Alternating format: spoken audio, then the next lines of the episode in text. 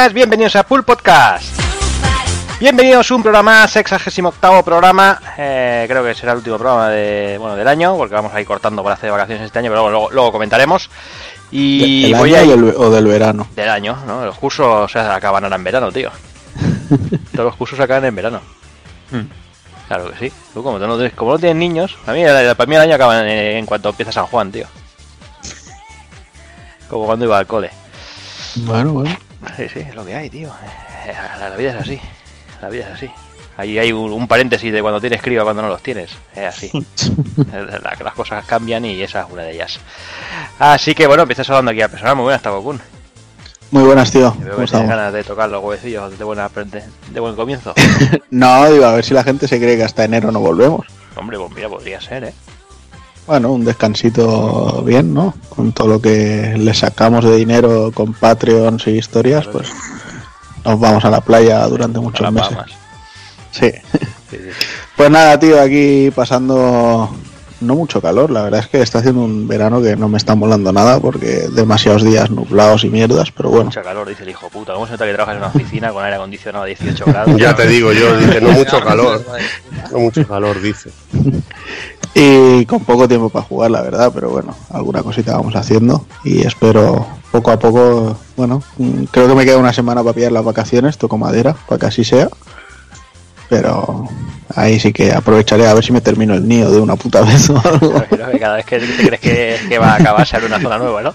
ya es la madre que lo parió. De- Dentro de poco te vas a poder viciar a todos los DLCs de golpe, al niño. Ya ves. Sí, sí, algún día pillar el Season Pass también y todo. Pero bueno, y nada, aquí pues preparando ya un poquito de, de maquetas del libro, ya tú sabes. Y, Qué remedio. y echando el verano. Ahí está. Pues venga, déjame saludar también al señor Evil Ryu. Muy buenas. Muy buena, ¿qué tal? ¿Cómo ¿Cómo vas? estamos?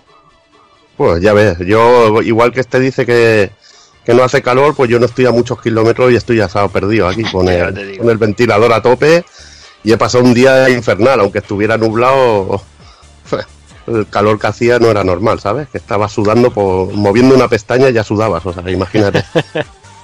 Nah, calor del infierno. Te he perdido. Tic-tac. Te he perdido. Has pisado el cable. Tic tac, tic ¿Ha tac. vuelto? ¿Ha vuelto? ¿Hay alguien ahí? ¿Hay alguien ahí? Ya, Eh. Hola, hola. ya había dicho que trabajaba mañana, se tenía Sí, que sí, ir. ha cerrado ahí rápido ahí. Pues bueno, seguimos mientras soluciona aquí a ver si encuentra quien ha pisado el cable. Saludos, señor Rafa Valencia, muy buenas. Pues, ¿qué tal? ¿Cómo está Jordi? ¿Cómo estáis, amigos? Nada, pues aprovechando este último programa en este espacio seguro y aquí a dar un poquito. Pues seguro, seguro, A daros- tampoco, eh, ya digo yo que no. Bueno, un- pues sí, sí, espacio, llamémoslo espacio. Nada, aquí a dar un poco la blasa y a- con nuestros juegos y nuestras cositas. Muy bien, ¿todo bien, Rafa? Sí, sí, sí, muy bien. Pasando el mismo calor que, que vosotros, ya sabéis, a eso del países catalans. Y con las vacaciones prácticamente ya tocándolas así con la puntita de los dedos y a, disfrutar que es lo que toca. Y además que voy a vuestras tierras a, a pasármelo bien. Haces, bien. Sí. Ahora has comprado ya las cositas para ir a por aventura, ¿no? sí, sí, tengo ya cocodrilos, tengo de todo, tengo, lo tengo todo, todo a punto, todo a Bien punto. hecho, bien hecho. Sí, sí, sí. Pues venga, también saludos, señor Hazard, muy buenas. Pues muy buena, estábamos aquí de, de charla ya de esas de que se iban desvariando y cuando se acababa de desvariar volvíamos a desvariar y Sí, bueno, lo normal es nosotros. Una hora 42 de, de, de charla llevamos. que me, hubiera, me hubieran dado tiempo para, para 20 partidas de, de Overwatch. Sí, sí. Algún nivel hubiera subido, ¿eh? Por, por lo menos, sí, bueno, bueno, hubiera subido ya a nivel 700 con eso. y nada, pues aquí, pues jugando al, al Godzilla de Play 4 porque, porque no hay otra cosa que jugar. Joder, será por eso, maricón. Será, será. Y muy sí, todo, muy, todo muy bien y esperando que pase el puto verano que, que sí que hace calor, joder. Sí, sí. No sé, aquí el único, el único que trabaja en oficina es el cabrón de Takokun, y por eso no lo Sí, nota. Bueno, yo, tra- a ver, yo trabajo en furgoneta, cuando me hago 100 kilómetros Ojo, pero que yo ahora estoy en casa y yo no tengo el ventilador puesto y estoy de puta madre, ¿eh? Pero, pero no vives en un zulo como yo aquí encerrado, tío. Con, con, con, con las montañas de, de gente y todo eso. Y con el Pues Master cómprate Race menos ahí, juegos y cómprate un piso. Y el Master Race ahí, el, eh, con los ordenador Master Race ¿eh? aquí, tío, ya ves. Exactamente. La 1080 esa hay que darle de calorcito, Sí, ¿verdad? sí, sí. Pero que sí, que muy bien todo. Muy bien, me alegro. Y venga, para finalizar, saludamos al señor Son Chava, muy buenas.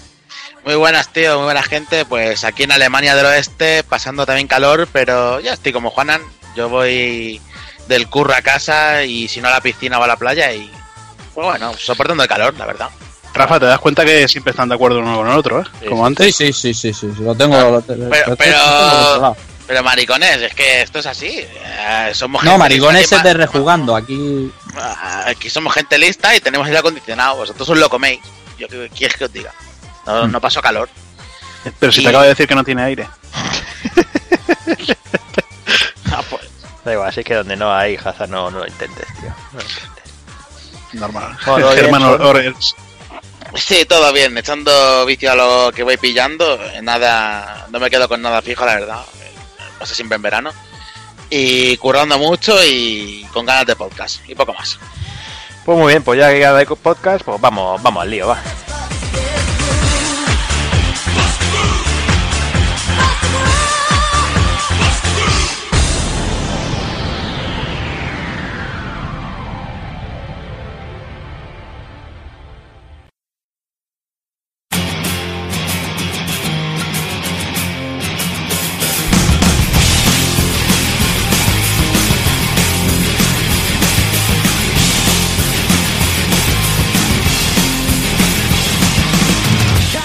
Y el 68 programa de Pool Podcast comenzaremos con las noticias destacadas del mes de junio de 2017.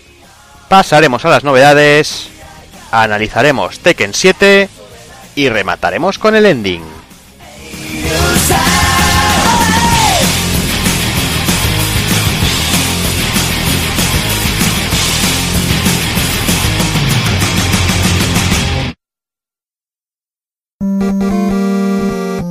Pulpofrito.com Me gusta.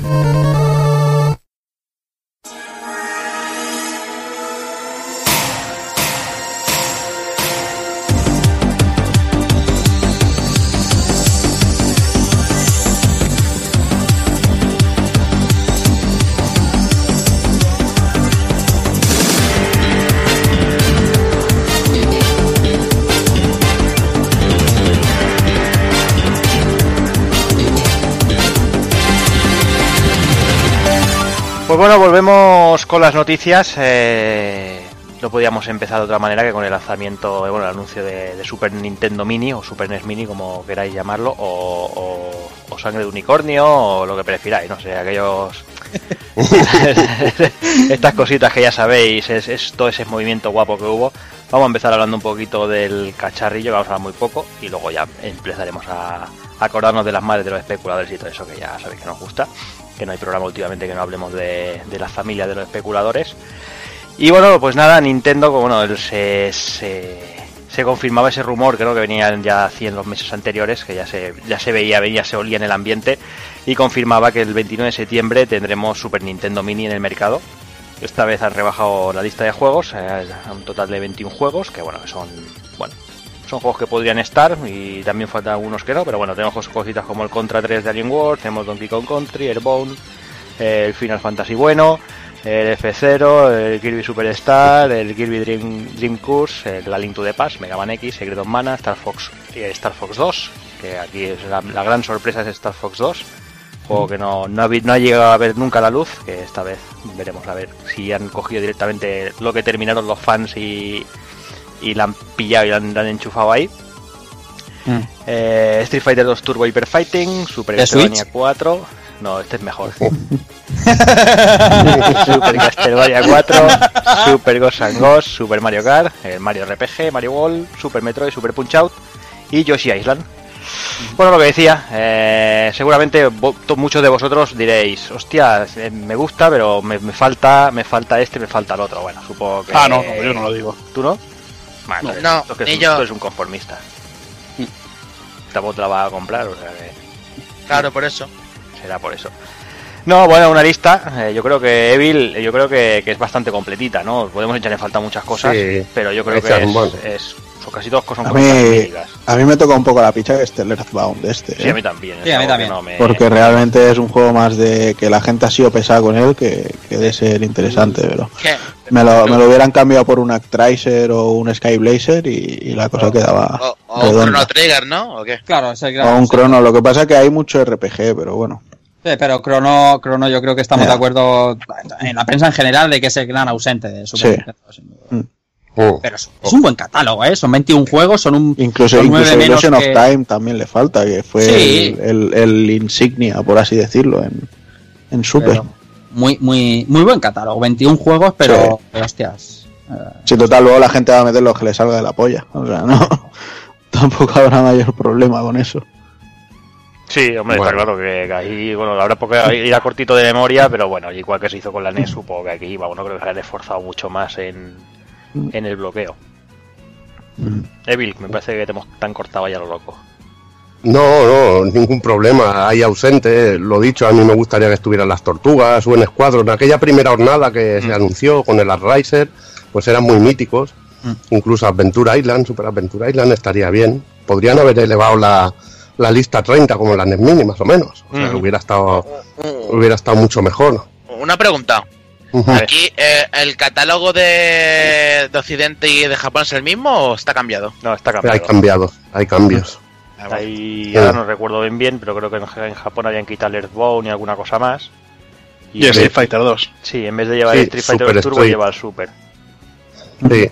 Y lleva el Super Saucer de dolor. Super Cell del dolor.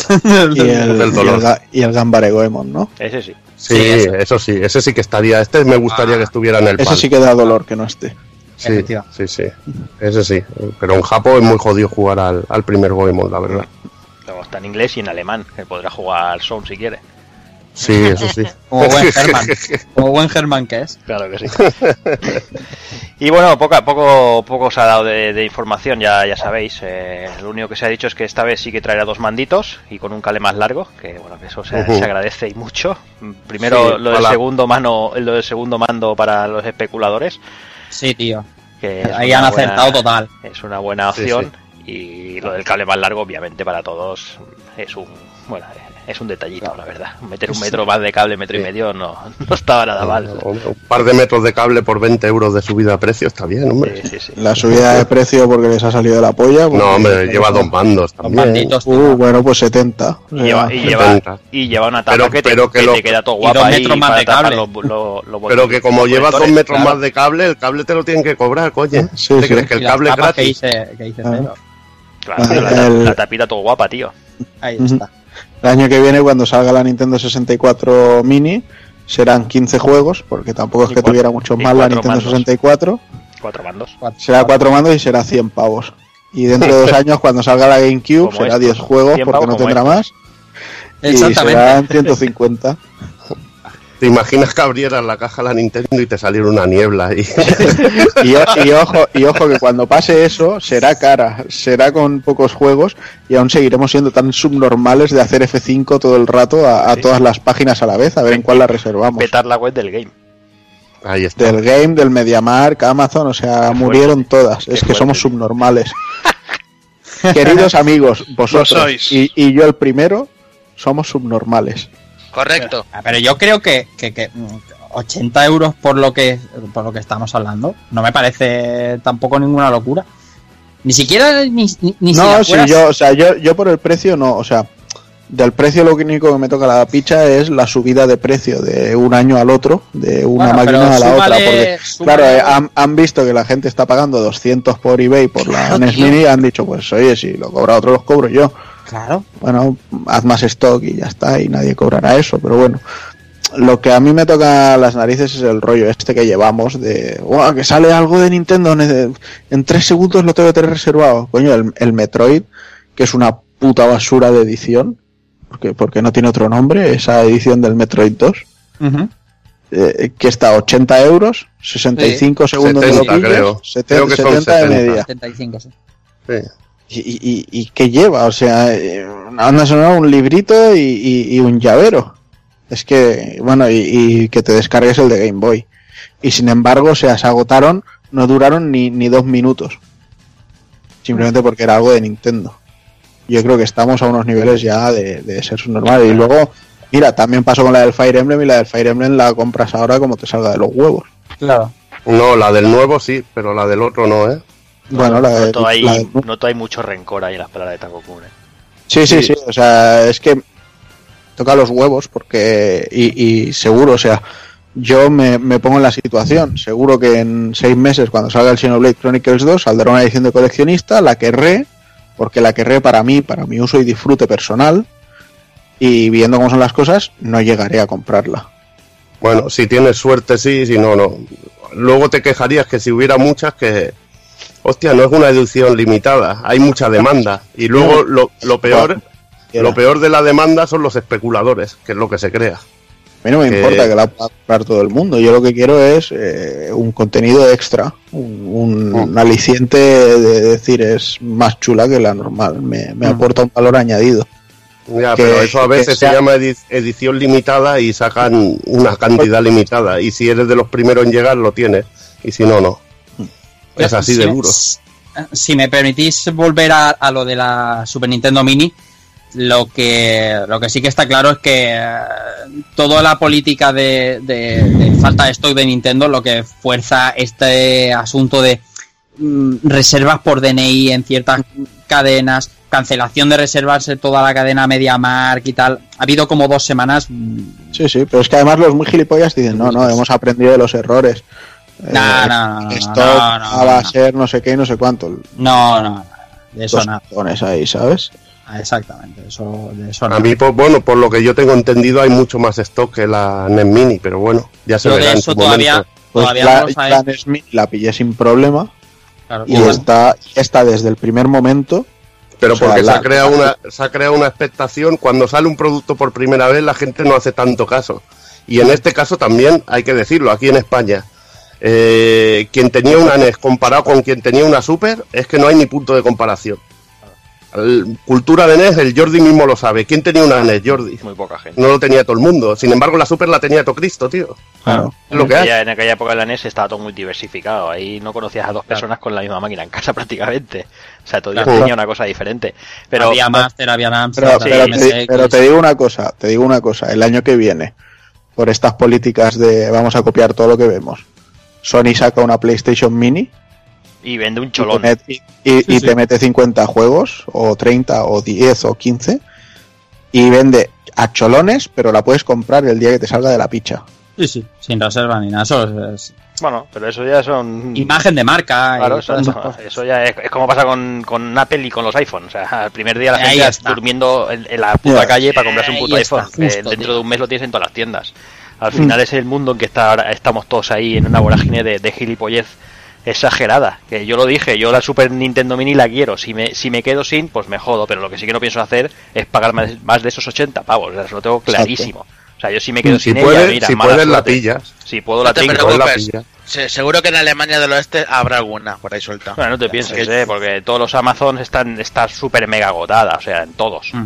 Porque y el mismo día de salida iban iban cayendo las reservas, pero por todas partes. Sí, de hecho, y se está especulando, además lo sé bien porque lo sé de primera mano, se está especulando con las reservas. Se venden las reservas, es decir, las de- reservas del game que van con DNI y toda la historia, se están vendiendo o a, a 25, a 30. Una reserva de 5 euros se está vendiendo a 30, 35. Eso es. te- pero te digo una cosa, espero, y de verdad, si alguno de los que se ven afectados nos está escuchando, que me perdone, pero lo digo de todo corazón, espero que si alguien ha comprado una reserva de esas de 5 pavos por 30, 40 euros y luego piensa pagar lo que quede por pagar de la consola, Mm. el día que llegue a Game y le digan que no se la dan y luego vaya a pedir explicaciones al otro tío y ya no sepa dónde encontrarlo, me alegraré del karma. sí, sí. Bueno, pero es que A al final el culpable no es, no es la persona que lo compra. Bueno, sí, en parte es la persona que lo compra. Pero, Claro, pero o sea, claro, es lo- lo que los, que, decimos. los que lo generamos son los que buscamos, o sea, los que generamos esta, est- est- esta necesidad de tenerlo. O sea, si el especulador la pone a 80 euros y ve que no le pregunta ni el tato, pues dirá, pues he hecho el primo. O como el tonto pollas ese del amigo del Kafka que directamente ya quiere comprar 27 Sí, sí, porque con eso se va a arreglar la vida. Sí, sí. No, no, sí, eso está clarísimo. O sea, o sea, totalmente en contra de, de la, de la especulación de mierda esa que pasa con todo el producto Nintendo Sí. últimamente. O sea, totalmente absurdo. Y es lo que hablábamos antes of the record, lo que comentaba Rafa, ¿no? Con el tema Switch. Que, que, que está llevando la locura de decir que no hay Switch en ningún lado y, y vas paseando por depende qué sitios y encuentras Switch, Rafa. En en Claro, claro, sin- yo vivo en una, una- una ciudad de 350.000 habitantes y aquí hay Switch con, relativa facilidad. No, no, no estoy diciendo que hay en todos los lados, pero yo que sé, vas a un Carrefour, vas a un Mediamar y un par de ellas te encuentras en cada uno. Y, y todo lo que se oye, por eso yo os preguntaba, a vosotros que sois mayoría de Barna, si hay tanta, si hay tanta escasez como se dice, eh, por ejemplo, por Madrid, sé, sé que es prácticamente imposible. Al final estamos hablando de, de, de Super Nintendo Mini que eh, yo creo que a todos nos parece un precio, un precio razonable para un producto bastante bueno para los que nos gusta lo nostálgico y estamos hablando de, de, de mierdas que provocamos nosotros y, y Nintendo en sí, ¿sabes? Porque porque si hubiera, como ha dicho Taco Kun, una stock suficiente como si Sony la sacara, y no habría discusión ninguna. Es un buen producto, un buen precio, cada uno el que quiera la compre, pero hablamos de, de, de, de, de- escaseces, de chorradas, tío. ¿no? ¿Sabes? De, de, de- Eh, no a ver, a ver, también estáis dando por de esto de que Sony es muy buena y Sony tendría de todo. Cuando No. las VR No, ha habido gente que ha tenido escasez para conseguirla en su momento también. no, pero y, sí que- sí encontrar sabes- y, y encontrar según qué cosas también cuesta, o sea que no te va a inundar todo y venga, no sé yo hasta qué punto. También a mí me explicaron, un empleado de MediaMar me explicó que todo esto, las unidades que llegaban a España venían por las ventas que se hacían en España, se hacía un porcentaje en Europa. Imagínate, igual estamos el, somos el cuarto o el quinto país de Claro, es Europa. que a, a dedo no lo hacen, o sea, te aseguro que hay estudios de mercado y, y saben lo que van a vender. O sea, Y en no- no Francia hay- y en Alemania y en Inglaterra seguro que va a haber más Super NES Mini dispon- disponibles que las que va a haber en España. Seguro, Eso está claro también. seguro. Y trabajan así. Yo, bueno, con lo que decías de la Switch, aquí en el Carrefour del Prat el otro día había cuatro o cinco Switch. Pero bueno, la gente, Pero- igual la, la gente es que solo sabe comprar en Amazon en- y no sabe buscarlas en otro hay muy pocas compañías, Evil, Evil, y yo sin, Mm. sin, sin afiliarme a ninguna, hay muy Mm. pocas compañías que no puedan surtir del producto que se quiere a, a- a la, a la gente, y una de ellas es Nintendo, y lo sabes. Y es así. Sí. Es así, o sea, no hay ninguna compañía que tenga eh, que tenga mm, rotura de stock porque eh, Switch, por ejemplo, no está vendiendo a expuestas. Las cifras de Switch son muy son muy eh, comparables a las de 3DS de principio de 3DS de 250 pavos. Y, y eso solo le está pasando a Nintendo. O sea que el problema Pero el, el problema, el problema, Rafa, también, según lo que, lo que hablan del problema de escasez de Nintendo Switch, es por los componentes que tiene que competir con Apple y con otras compañías. Claro, pero eso no es problema nuestro, ¿no? No ya, no, no es problema nuestro, pero si tú no puedes no puedes pues, proporcionar el producto porque te tienes también problemas de fabricación, pues vas haciéndolo cuando puedes. Pero bueno, Ya, ya se verá. También hay, hay, yo creo que hay más escasez de juegos que de Switch, o sea que imagínate. De juegos nuevos, pero bueno, eso ya es otro tema. Bueno, entonces la vais a pillar toda la Super Nintendo Mini, ¿no? Claro. Bueno, yo por mi, por mi parte sí. Ha- Hazard lo he visto ya que ha reservado dos, Sound también dos. Sí, sí. Sí, ellos sí, sobre todo ellos dos. sobre todo ellos dos, pero bueno. Ya te digo que lo de la escasez de Switch, sí, pero luego vas a un Carrefour y ves cuatro o cinco y te quedas un poco pillado, dices. A mí me flipaba mucho lo de que lo de que la, la NES Mini se sacó por el 30 aniversario, si no me si no voy mal dado, si no Sí. voy equivocado, 86 2016 y esta no cuadra con ningún aniversario y la gente no, no es que se quejaba, ¿no? Pero decía que no tenía mucho sentido sacarla ahora y que tendrían que esperar los tres años o cuatro eh, que, que- que cumpliría Super Nintendo el 30 aniversario. A mí me parece una gilipollez soberbia de la, de la leche, ¿sabes? O sea, esperar, Sí. esperar Mira a cómo se han pasado. que ya tienes vendido de antemano, ¿sabes? Las preventas han pasado por el forro de los cojones. Pues ya ves. También, también Nintendo la veo que no puede ser. Si, si tienes un producto que lo puedes vender y no sacas, no sé, es que la idea esa me parece tan absurda Mm. de que no sacan todas las que pueden, porque es que si lo vendes, es igual que como la NES Mini. Si hay demanda, ¿por qué no sacan? No sé, no creo que Nintendo sea tonta. No, no, claro. Es que a mí ese tema de, Problema de- de- el tema ese de crear hype y eso. un sé. problema de producción, un problema de producción serio que tienen que solventar y cuanto antes. No, lo que pasa es que mm, te es extraño, ¿no? Las políticas estas de decir, hostia, hay demanda de NES Mini, ¿por qué no sacamos una remesilla, una remesa más y acabamos con la especulación y todos Mm. estos rollos? Es muy extraño, tío. Sí, sí. No, no, yo creo que simplemente en ese aspecto Nintendo prefiere no arriesgar y, y lanzar Bueno, millones sí. de unidades en, al mercado. Bueno, yo Uh. creo que es que, que el rollo es ese, es decir, yo saco X unidades, que son las que me sale a cuenta sacar, y sé que las voy a vender. Sí. Y luego, Uh. pues con el tiempo, pues voy, si me interesa, voy voy metiendo más Uh. unidades en el mercado. Lo- sí, que es raro, ¿no? Que Sí. a, a- a pensamiento de global, pues decir, hostia, ¿y por qué no sacas lo que decimos, no? Sacas 10 millones de Super NES Mini y eso, pero claro, si luego, fin- si luego te tocan comértelas, Claro, al final está funcionando como una editorial de libros, ¿sabes? Va sacando ediciones para no pillarse los dedos. eh, hacen una tirada porque saben que tienen vendida de antemano y cuando. Claro. y cuando Lo que sí que es raro de cojones es lo que decimos, ¿no? Hace dos tiradas de NES, de NES Mini, y luego, con bueno, sabiendo que está todo súper agotado y súper buscado, y dice, "Ma, ce- cerramos producción en todo el mundo y se acabó, Mm. ¿sabes? Nos dice, coño, pues si estás vendiendo bien, coño, haz una tercera tirada, tú. Cuando ya no vendas, Claro. Que se, Mm. que se han asegurado con ese movimiento de cerrar la producción que la Super Nintendo Mini, la gente no se espera, vamos, ni, ni, ni 10 segundos para reservarla claro. o para. no, no, se la- y viendo, y viendo los antecedentes, pues, pues está Fíjate. claro. Está claro. Mm. Y es normal, pero bueno, al final lo que decimos, ¿no? Al final los que se llevan el gato al agua son los putos especuladores Uh. y la gente que les paga esos especuladores, obviamente, pues si no hubiera, no pagaran ni Dios a esos especuladores. Es que Pero- hasta, hasta, la, hasta la clónica china de la NES Mini es cara. Es más cara de lo que cuesta la ne- puta NES Claro, Mini. que los chinos no son tontos, o sea, tú te vas a AliExpress, compras la clónica esa, que además por lo que dicen, es exactamente la misma, esta fábrica es la misma fábrica, hay una de ellas que Ah, es ¿sí? exactamente la misma y vale, no sé si son 70 dólares o, o por ahí Sí. eh, en AliExpress, que debe ser el producto más caro de todo AliExpress, tranquilamente. pero, pero la verdad es que es que dicen que es lo, lo que yo he leído por ahí, no sé si es cierto o no, ¿eh? pero dicen que es exactamente la misma sin los logos. Que que es sacado de la misma fábrica, o sea que los tíos han quedado con los, con, con los, Los moldes ahí. con los moldes y toda la movida y, y han seguido fabricando por sus huevos.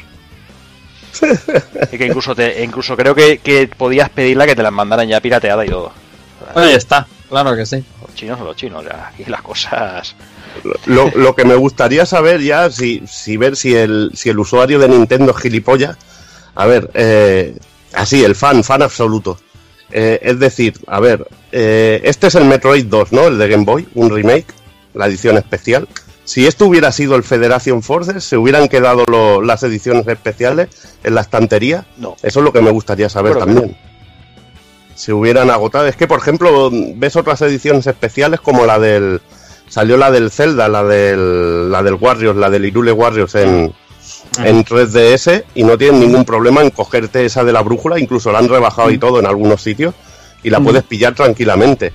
Pero yo creo que también esto viene por la saga o el juego que sea, si es muy querido, pues que Mm. toda la peña se tiene. La peña tenía muchas ganas del Metroid y se ve que se han tirado todos a saco, al ser el Metroid 2.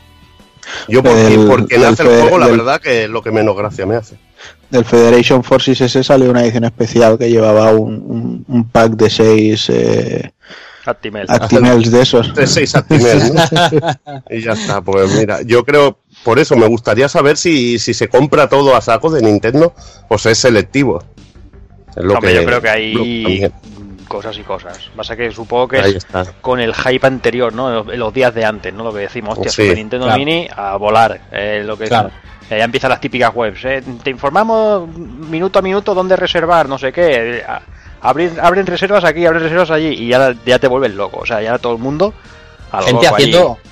Haciendo gente haciendo scripts para, para Sí, ver sí. cuándo se liberaba. O sea, esta semana flipábamos aquí en A el cuando se creaba el el el ítem dentro de las El webs ítem, ahí. sí, tío, sí, ya es te madre. cagas. Bueno, pero lo, de, lo del Metroid es caído, no sé si lo sabéis, bueno, supongo que más de uno lo sabréis, lo del sorteo de Extra Life. Sí, sí. Eso ya es la bomba. se Eso sortea. ya es la bomba. Se sortea las Que reservas. te ya. apuntes a la reserva, de, a la reserva de un sorteo. Si te toca el numerito, lo puedes pillar el juego y si no te jodes. Es, es muy loco, tío. Como loquísimo. la final de la Champions, tío. Ahí está, tío, ahí como los de sorteos de socios, tío. Es muy loco esto, tío, muy loco. En fin, yo creo que vamos a ir dejando por aquí Super Nintendo Mini. Eh, lo dicho, amiguitos y amiguitas, eh, no compréis a los putos especuladores que se coman sus 100 unidades y se las metan una detrás de otra por el ojete. Hostia, sería Ya grandísimo. se de, de, de medio de canto, tanto de Super Nintendo como de Metroid y como todo lo que sea. eh, yo lo Qué digo. dolor. Al final, eh, puede ser que nos quedemos sin el, el- sin el sin el cacharro en sí o el juego en sí, pero yo creo que, que si, si dejamos de pagar esa, esas mierdas a, toda, a tanta gentuza, yo creo que al final pues se bajarán del burro y se irán a, a seguir vendiendo droga o lo que se hagan normalmente. Ahí, ahí. Bueno, pues pasamos de un caso ya a la siguiente. Que hoy sí que nos toca volver a hablar de Overwatch, ya que no hablamos de Street Fighter V. Hombre, hablamos no ya de quieres? juegos buenos. Nos no quedamos quieres, con ¿eh? Overwatch. Bueno, menos mal. Sí, porque estamos con el Evo ahí calentito, que sí ha salido al escenario de Abigail y todo esto, pero bueno. Como el personaje no lo presentan hasta que el podcast ya está, está subido, pues vamos a esperar. Así lo tenemos para el mes de la vuelta o algo, no sé. Ya, dale, Pero bueno, volviendo a Overwatch, tenemos por fin a Doomfist. eh, lo, lo pusieron así en plan sorpresa el otro día en el reino de pruebas. En el real, o sea, el normal todavía no está. Y aquí veo ya una tendencia por parte de Blizzard, ¿no? De decir, va, te voy a estar eh, seis meses dando la vara con un personaje. Pero antes de sacarte ese personaje, te voy a sacar otro que no tenías ni puta idea que te lo iba a meter. Sí. Lo, hicie- lo hicieron tocando los huevos con Sombra y Con metieron Sombra a, y- a y a Ana. Sí. Y luego ahora lo han hecho con Doomfist y metieron Orisa. a, a Orisa ahí por medio. Pero bueno, fuera de eso, no sé, tiene, es un personaje que tiene buena pinta, pero como Soun y Hazard sí que lo han catado en el reino de prueba, yo creo que les dé el paso a ellos y que nos cuenten un poco. Venga, Hazard, casca tú, un poco. Bueno, a ver, la primera sensación que tuve con él es al ser un, un héroe tan, tan de melee, tan de cuerpo a cuerpo, el, el control es un poquito diferente a otros héroes. Eh, claro, te lanzas con el, con el puñetazo hacia adelante, luego eh, un, upper, un uppercut hacia arriba, y claro, ya es la sensación de, de volver a hacer otro, otro golpe sin apuntar. Eh, y claro, en este juego si no apuntas, eh, te comes una mierda. No es, un- no es un Street Fighter, tiene... No, tiene no, no, en este juego, si no apuntas, te comes una mierda, a no ser que lleves a Hanzo. O a Bueno, Top Gear. O a Simetra. o a Symmetra, o, o- o a Winston. mono. Y- Puto mono. Qué cabrones. Puto Y mono, bueno, Winston, tío. Sí, tío. Eh, son. Vale. Eh, bueno, pues eso. eh, te vas haciendo combos con, con sus con sus ataques y bueno, son ataques rápidos, de, de carga rápida. Se cargan en 5 segundos cada uno. Eh, está Sí. claro que, que en cuanto te quedas sin ellos te quedas vendidos, pero la verdad que todo, todo lo que han metido de él, eh, bueno, no está mal. Aparte de la voz es Miguel Ángel Jenner, que es el, el que pone la voz a Samuel. Jackson. Eh, con eso ya... Joder. Bueno. Añadir que el personaje, aunque está muy enfocado en melee, claro, para que no te castiguen muchos personajes que vuelan o que te disparan desde lejos, tipo Fara o Widowmaker, le han dado que cada vez que golpeas a un enemigo, con cualquier habilidad, te va subiendo un porcentaje de armadura. Entonces se te acumula en la vida y puedes llegar a tener un bicharraco con mil y pico de vida. Así que eso combinándolo con el, el sistema de, de combos que tiene al luchar, que básicamente puedes volar en el aire con los puñetazos, encadenándolo, hace que sea un personaje de mucha movilidad y una fuerza bestial. Y lo lo van a nerfear un poquito porque la gente se está empezando a llorar de lo bien que iba. Bueno, Yo es, también- Sí, no, no sea que lo puedan usar a sus Hanzos tranquilamente. es normal que lo que lo o sea que al principio esté un poco over porque Porque es el- este es el reino es la de- novedad. Es Sí, para porque es la novedad. es la novedad efectivamente al final le pondrán un buen counter pero pero bueno para ser un personaje cuerpo a cuerpo yo creo que lo han resuelto bien el, el que, la ge- que sea atractivo para la gente por ejemplo antes decía Off the Record Takokun que ya se han visto vídeos de combinaciones del ulti con Zarya Zarya tiene un ulti de, de agrupar a la gente y es absolutamente devastador a mí me ha gustado me gusta la, la historia que han contado de él, que ya venía, como dice Takokun, seis meses. eh, No creas, eh, yo, creo, yo creo que vienen desde el principio de Overwatch con soltando cositas de él. Poco sí, a poco, pero ya, poco ya a poco. poco- cuando, cuando salió Sombra, cuando empezó ya la salida de Sombra, ya empezaron solo a hablar de él exclusivamente. Sí. Solo de Orisa es un poco así. De random, te aparece Te la han metido, ¿sabes? Te la han Sí. metido a doblar. Ya. Llevamos Sí, hablando ver. de Doomfist. Pero Doomfist, los, los carteles de Doomfist están en un bunny desde el principio. Pero yo creo que hablamos de Doomfist desde hace más de medio año, ¿eh? Ya casi casi. Mm, Y, sí, sí. y bien, yo creo que lo han resuelto bien, ya veremos a ver cómo será el personaje, pero bueno, buenos skins, bueno, diferente. Sí. Y es que la ulti además lo que mola es que te da, te da supervivencia porque estás volando en el aire, pegas un superbote. Y lo bueno es que además personajes como Ana, cuando estás en el aire te puede curar. Si se ve dónde estás, porque lo puede ver, te puede ver el, el nombre del personaje, te dispara y ala, a curarte en el aire. Y tú luego vas y ahí como un meteorito y a arrasar todo lo que pilles. Me y lleno de vida. Me lo voy a pasar bien con. O- Una bestia. Que va, si tú tienes a Far ahí para hacer. Por eso polvo. te digo, me lo voy a pasar bien, porque lo voy a reventar. Vaya tela. Pero nada, que sí, que nada, ahora han puesto, bueno, ayer pusieron los nuevos trajes que tiene, que bueno, trajes tribales, trajes de pintura, bueno, un, un personaje es un nigeriano, me parece que se llama Ugande Cachopiru, o como se llame, tío, no, no me acuerdo cómo se llama, porque tiene un nombre de estos tan raro, que, que bueno, no está mal. Tiene un traje de- así tipo coloso de, Ah, sí, de tío. X-Men, también bastante guapo. Luego tiene un eh, guiños a Street Fighter en, en frases como dice Kao. Tiene, tiene una frase que es eh, rompecombos, que bueno, sería combo breaker de, de, de Killer Instinct. Eh, tiene un, un graffiti que pone 9000. eh, y que, que parece bueno que parece los, los cacharritos estos que salen en los, en los, en los escáneres de, de los guerreros del espacio, de los Saiyajin. Scouter. Sí, los Scouter. Scouter. eh, Ti- Está bueno. Tiene, tiene el graffiti de. de. del movimiento de Sorryuken. de Sorryoken, efectivamente. Y en negro. Lo Sí, digo tío. porque como estáis aquí súper correctos tal, por si alguien dudaba, Es negro, sí, es Hombre, negro. pero, es un negrazo- un la- de Blade. de esos Sí. de Brazzers, tío, de- vamos. Pero sí, por eso, como dice Jordi, si le pone la voz Samuel Jackson, el doblador, pues tiene que ser negro. Por huevo. Yo qué sé, Sí, sí. Pero vamos, los de Brazers, los, los del rabo gordazo, pues igual. Lo que le hace, lo que le hace a Trishon en el vídeo, vaya. Eso mismo. Eso es. eh, Yo creo que no tenía dudas nadie de que iba a ser un negrata grande. Hostia, fue buenísimo la que liaron los de Kotaku, ¿no? Cuando dijeron Sí. ya han actualizado el servidor, han quitado a Tracer y han subido a, a Doomfist. y, la, y la gente empezó a cagarse en todo. Madre mía. Pues nada. Este Doomfist, esperemos que lo pongan pronto ya y que empiecen ya con los juegos de verano, que ya, que ya va tocando también. Yo creo que va a ser a la vez. No, Sí. no- no hay fecha de ninguna de las dos cosas, pero, Sí. pero vamos, Eso yo ves a la paz, fijo. yo lo esperaría así. Ya. Ya sabéis que con las fechas de los personajes yo fallo poco. Pero en dos semanas estamos jugando juegos de verano y con Doomfist. Están esperando Pues que, que Hazard haga vacaciones. Sí, eh, en agosto. ¿Ves? O sea que en agosto voy a meter ahí con el negrata a liarme a hostias Para ahí. subir 200 o 300 Ah. niveles. A subir al Sí. nivel 1000 ya. Sí, por lo menos. A ver, hombre, si pones... 700, ¿eh? Están Estoy en 700. sí. 700. Estoy en 700. Bueno, sí, 699, no 700. Vaya, vaya luz. Al final el, jue- el juego explotará cuando llegue a- al 1000. Efecto 2000, No, tío. tío, que va, pero sí ya hemos visto unos cuantos oros desde hace tiempo ya. Que son unos mantas, pero bueno. Bueno, pues vamos con la siguiente. Y bueno, volvemos a, a apelar a la nostalgia. Y bueno, como, como sabréis, hace unos días eh, aparecía Crash Bandicoot Insane Trilogy al mercado.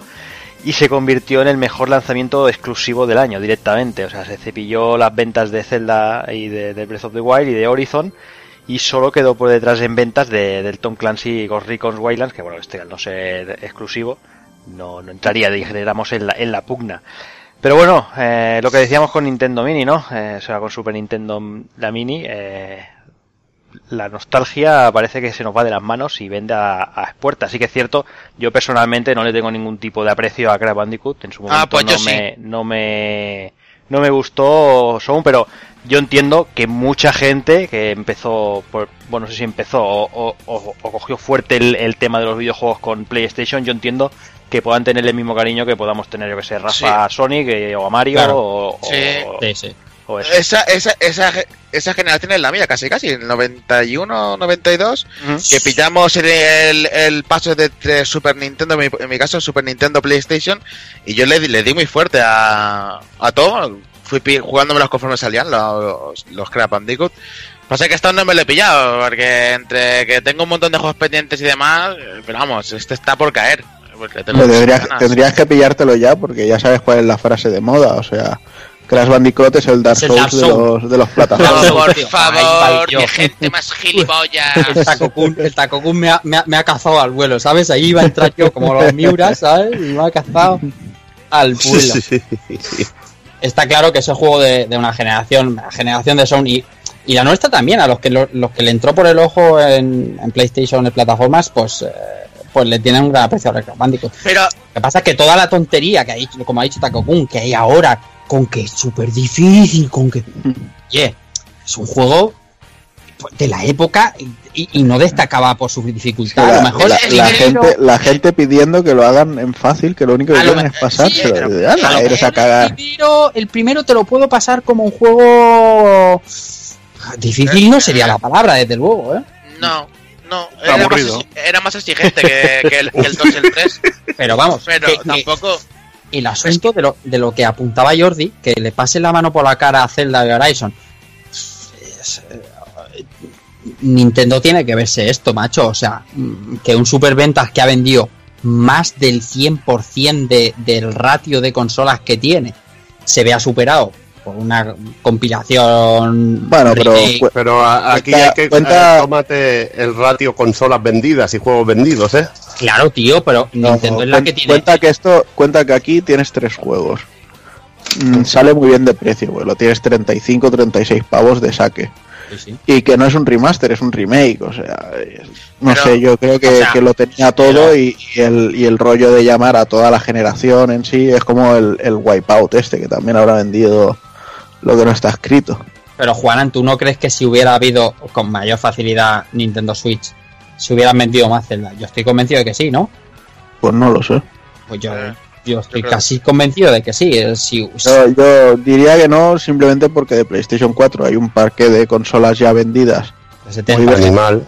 y de y Switch lleva tres meses en el mercado y o sea Sí, pero hay gente que no la puede comprar. Bueno pero aunque hubieran podido yo creo que todavía no llegaría a tener tantísimas consolas como para No lo sé. ¿Qué ventas tiene Crash? Es que No lo lo sé, primero no no. lo sé. Sé que sé que los ha pasado por la mano por la cara, pero no. no tengo no tengo los datos Que igualmente quería, ahora, ahora llamamos a Sassel y que nos los confirme que- quería co- comentar una cosilla. Que yo este juego, como es de mi generación y tal, no, no lo recuerdo tan difícil como se queja la gente por las redes sociales. Es que no... A ver, tenía su reto y tal, pero tampoco era una exageración de, de es que lo, que se quejan es que han hecho más difícil el remake de que si el salto es más puto que si no sé qué No, que si saltas al vacío y mueres. Sí, así eran los videojuegos de antes. Pues claro, claro al que vacío, saltas al morías. vacío y mueres. Ya ves. Claro, Me- esto pero eso, eso de que, de que salgas y vuelvas a subir ahí por arte de magia y te quiten energía, ¿no? Mueres directamente y te jodes. pues eso me vuelves a empezar la fase. a la genialidad del Dead Rising de que si querías salvar tenías que ir a salvar y la gente Mm. cabreadísima porque le mataban y tenía que volver a hacer las cosas dices pues bienvenido a- a- al mundo de los videojuegos pues de mi A ver, parte, a, todos tenías tres vidas y tenías que repetir el principio y te suicidas De mi parte, todos los que se quejan sois unos hijos de puta. A jugar, es que, coño. es- es- es- que no son juegos especialmente difíciles. O sea, hay plataformas en 16 bits que esos sí que son hijos de puta. Que, Ya ves. joder, que Crash, que Crash, jo- joder, que es que no hay saltos como precisos a la, a la- a la perfección como los hay en 16 bits. Pero si es que no- tío. Coño, pero Que no yo me acuerdo que pixel, tío, el, no hay el salto de hermano de la que era mi novia tenía a lo mejor nueve años y el chiquillo se pasaba al juego. Un nene de nueve años. Sí, No, claro que sí. jodáis, tío. Sí, ponte, yo- ponte, una, ponte la fase de hielo del Super Mario World, del mundo estrella, y verás lo que es sufrir Ahí está. en los putos tío. saltos, de- deslizándote, tío. O sea, y- o, o- o el jefe final de Sonic 2, tío. Que te, que te podías tirar hasta que lo, que lo ganabas, te podías tirar horas y horas, tío. Por, por lo menos en, en- en redes sociales le han puesto las pilas a la gente esta que dice el Dark Souls, como ha dicho Takokun, el Dark Souls de los de las esto- plataformas. esto Les han dicho, mira, no tenéis ni puta idea. Le, le empezó, con- creo que Kotaku fue algo así, y, y se, se, se expandió como la puta pólvora. Eh, gilipollas, eh, tampoco es para tanto. Eh, a exagerar. Pero bueno, ¿Ya? Ya.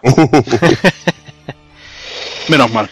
Bueno, Tal eh, pues pasamos a otra que no sé si tomármela como una mala noticia o como una buena noticia porque madre A la mía economía va bien siempre. sí Es una mala tiempo. noticia. para el tiempo. Es que hasta, hasta para la selección del GOTI va a ser un, alivio, porque es Una mala noticia. quitar de la lista. Y nada, señores, que Nino Kuni 2 se ha retrasado eh, se puso, salió el señor aquí Hino dando un, un mensajito diciendo que lo sentía mucho, que para depurar el juego, que esto y que lo otro. La realidad es que, bueno, se habían ahí colapsado lanzamientos en octubre y, y, y yo creo que es lo acertado, el, el echar para atrás el juego y, y Sí. llevarlo a un momento en el que sepan que van a vender más. Es que si no, no, es, es no hacer un Titanfall 2 ¿sabes? Ahí, Ah, ahí, ese, ese pero- Exacto.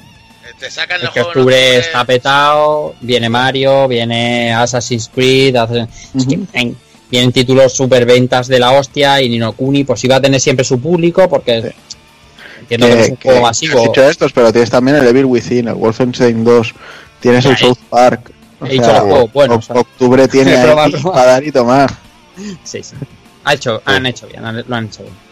A mí me jode, igual que a ti, pero mm, creo que es A mí, en el fondo, a mí en el fondo me alivia. Tío, No, a mí no, porque de Pero si estos... tienes, si tienes que jugar 2000 RPGs, que aún no, no has jugado al Persona y hay un huevo de RPG, imagínate meterte ya en Nino Kuni, tío. Sí, pero me- a mí me apetece más Nino Kuni que persona personalmente, pero Sí. Mm. pero que es, es que es lo acertado, es que lo del Titanfall es un ejemplo Pero brutal, claro, es un es un gran juego me- metido en una vorágine de, de, de Battlefields y de Call of Duty que, que te comen. Además, además Oh. es un ejemplo de, de cómo una propia, de una propia compañía fagocita un juego con, en favor de otro. O sea, es así. Sí. Mm. Sí, sí, hombre, directamente es un suicidio, es lo que decís. Sí, O sea, claro. Sacarlo en octubre es un suicidio, directamente. Eso es. Y bueno, yo Y creo luego que- enero, pues eso, es una época lo que dice, más, más despejada, más. Es más tranquila. Después de Navidad ya se lo coge realmente el que, el que quiera cogérselo. En enero es que no hay nada prácticamente. O, o no hay nada que me venga a mí a la cabeza así en mi lista, ¿sabes? Y, y me cuadra. Bueno, tenemos el God of War en febrero, ¿no? En teoría. Febrero, febrero, marzo. Eh. Vamos a ponerle la fecha de Horizon, ¿sabes? Vamos a ponerle Dragon marzo. Ball. Yakuza 6. Sí, El Spider-Man también rondará. Sí, sí, Sí, no, no, sí, sí. Joder. Sí, la cosa está ahí. ahí Es que ¿no? luego llega el marzo, luego llega marzo de 2018 y van a venir como marzo de 2017, ¿sabes? Va a ser brutal. Así que enero es la mejor opción. Mm. Sí. Incluso creo que el primero Los ya salió en febrero, si no recuerdo mal. Mm. Me suena a mí que Puede salió un, un febrero. sí. Es para que los nenes se gasten la pasta de los reyes. ¿Vosotros que tenéis, Ay, ay. Manejáis más en número? ¿Nino Kuni y la bruja blanca vendió bien o qué? Hombre, la edición especial seguro, porque no Sí, queda la edición especial, te digo yo. Ya te Ya, digo ya yo que sí, esa seguro. O sea, tengo por aquí. Seguro Hombre, que sí. en, Lo que- en España no te lo sé decir, pero a nivel global creo que sí que vendió bastante. Bueno, Bueno, Tal co- como esperaba. rápida, Al mira. salir en 3DS y todo esto también. No te pienses, 600.000 en Norteamérica, 470.000 en Europa y 210.000 en Japón.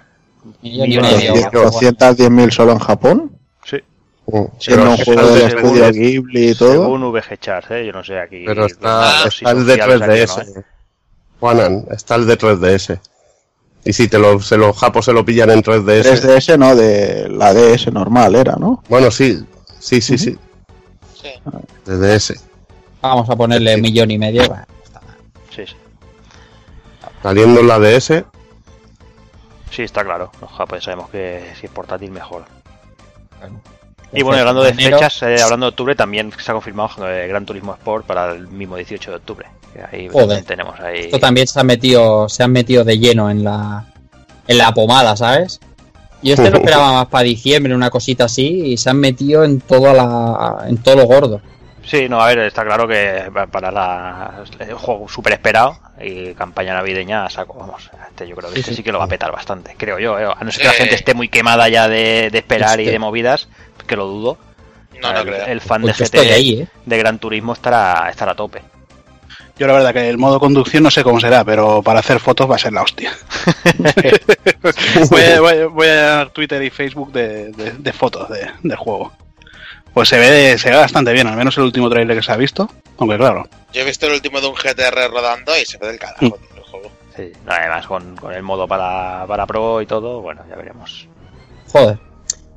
Pues el que, el que sea jugador de juegos en plan Battlefront, Call of Duty, Bueno. Assassin's Creed, Gran, Tu- Gran Turismo, lo tienes jodido, vamos, y ya como te vaya Mario y tengas una Switch, estás jodidísimo. Sí, la verdad es que sí. Vaya vamos Vaya, una, vaya de octubre títulos guapo. muy bestia, muy bestia. Sí, sí, sí, sí, sí. Vaya octubre de hostias que van a ver. Pues venga, pasamos a la siguiente y seguimos seguimos ahí con, con la nostalgia, porque bueno, parece que, que últimamente eh, es- están todas las compañías ahí intentando intentando meternos ahí en el tema. Y hablamos de Sega y hablamos de, de ese bueno de ese nuevo Sega Forever que, que ha aparecido, que si no sabéis lo que es, eh, es una colección de clásicos eh, gratuitos, con publicidad por un tubo, eso sí, Vaya. de la compañía tanto para iOS como para Android. Y, primero se, se lanzaron cinco juegos eh, Sonic the Hedgehog, eh, Fantasy Star 2, Comic Zone, Kid Chameleon y Albert, Altered Beast.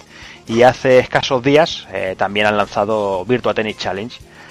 La verdad es que, que, bueno que es una buena una buena manera. Creo que se pagan no sé si son euro y pico o, o dos euros y pico por liberar las versiones completas sin publicidad pero Sí. bueno si las tienes como si las quieres jugar con publicidad pues ahí los tienes todos gratuitos y lo que sí que es verdad que, que lo peor es eh, la cabezonería que se ve que ha tenido Sega de querer usar Unity sí o sí en lugar de usar el RetroArch, que supongo que deben estar un poco picados con el tema de la emulación y todo eso de RetroArch, porque con Unity, por lo que he leído por ahí, hay algunos juegos que el rendimiento es bastante triste y bastante inferior a lo que a lo que emula RetroArch. No sé si alguno lo habéis probado. Sí. ¿Alguno? Sí, sí, yo- yo sí, yo sí también. El Sonic, por ejemplo.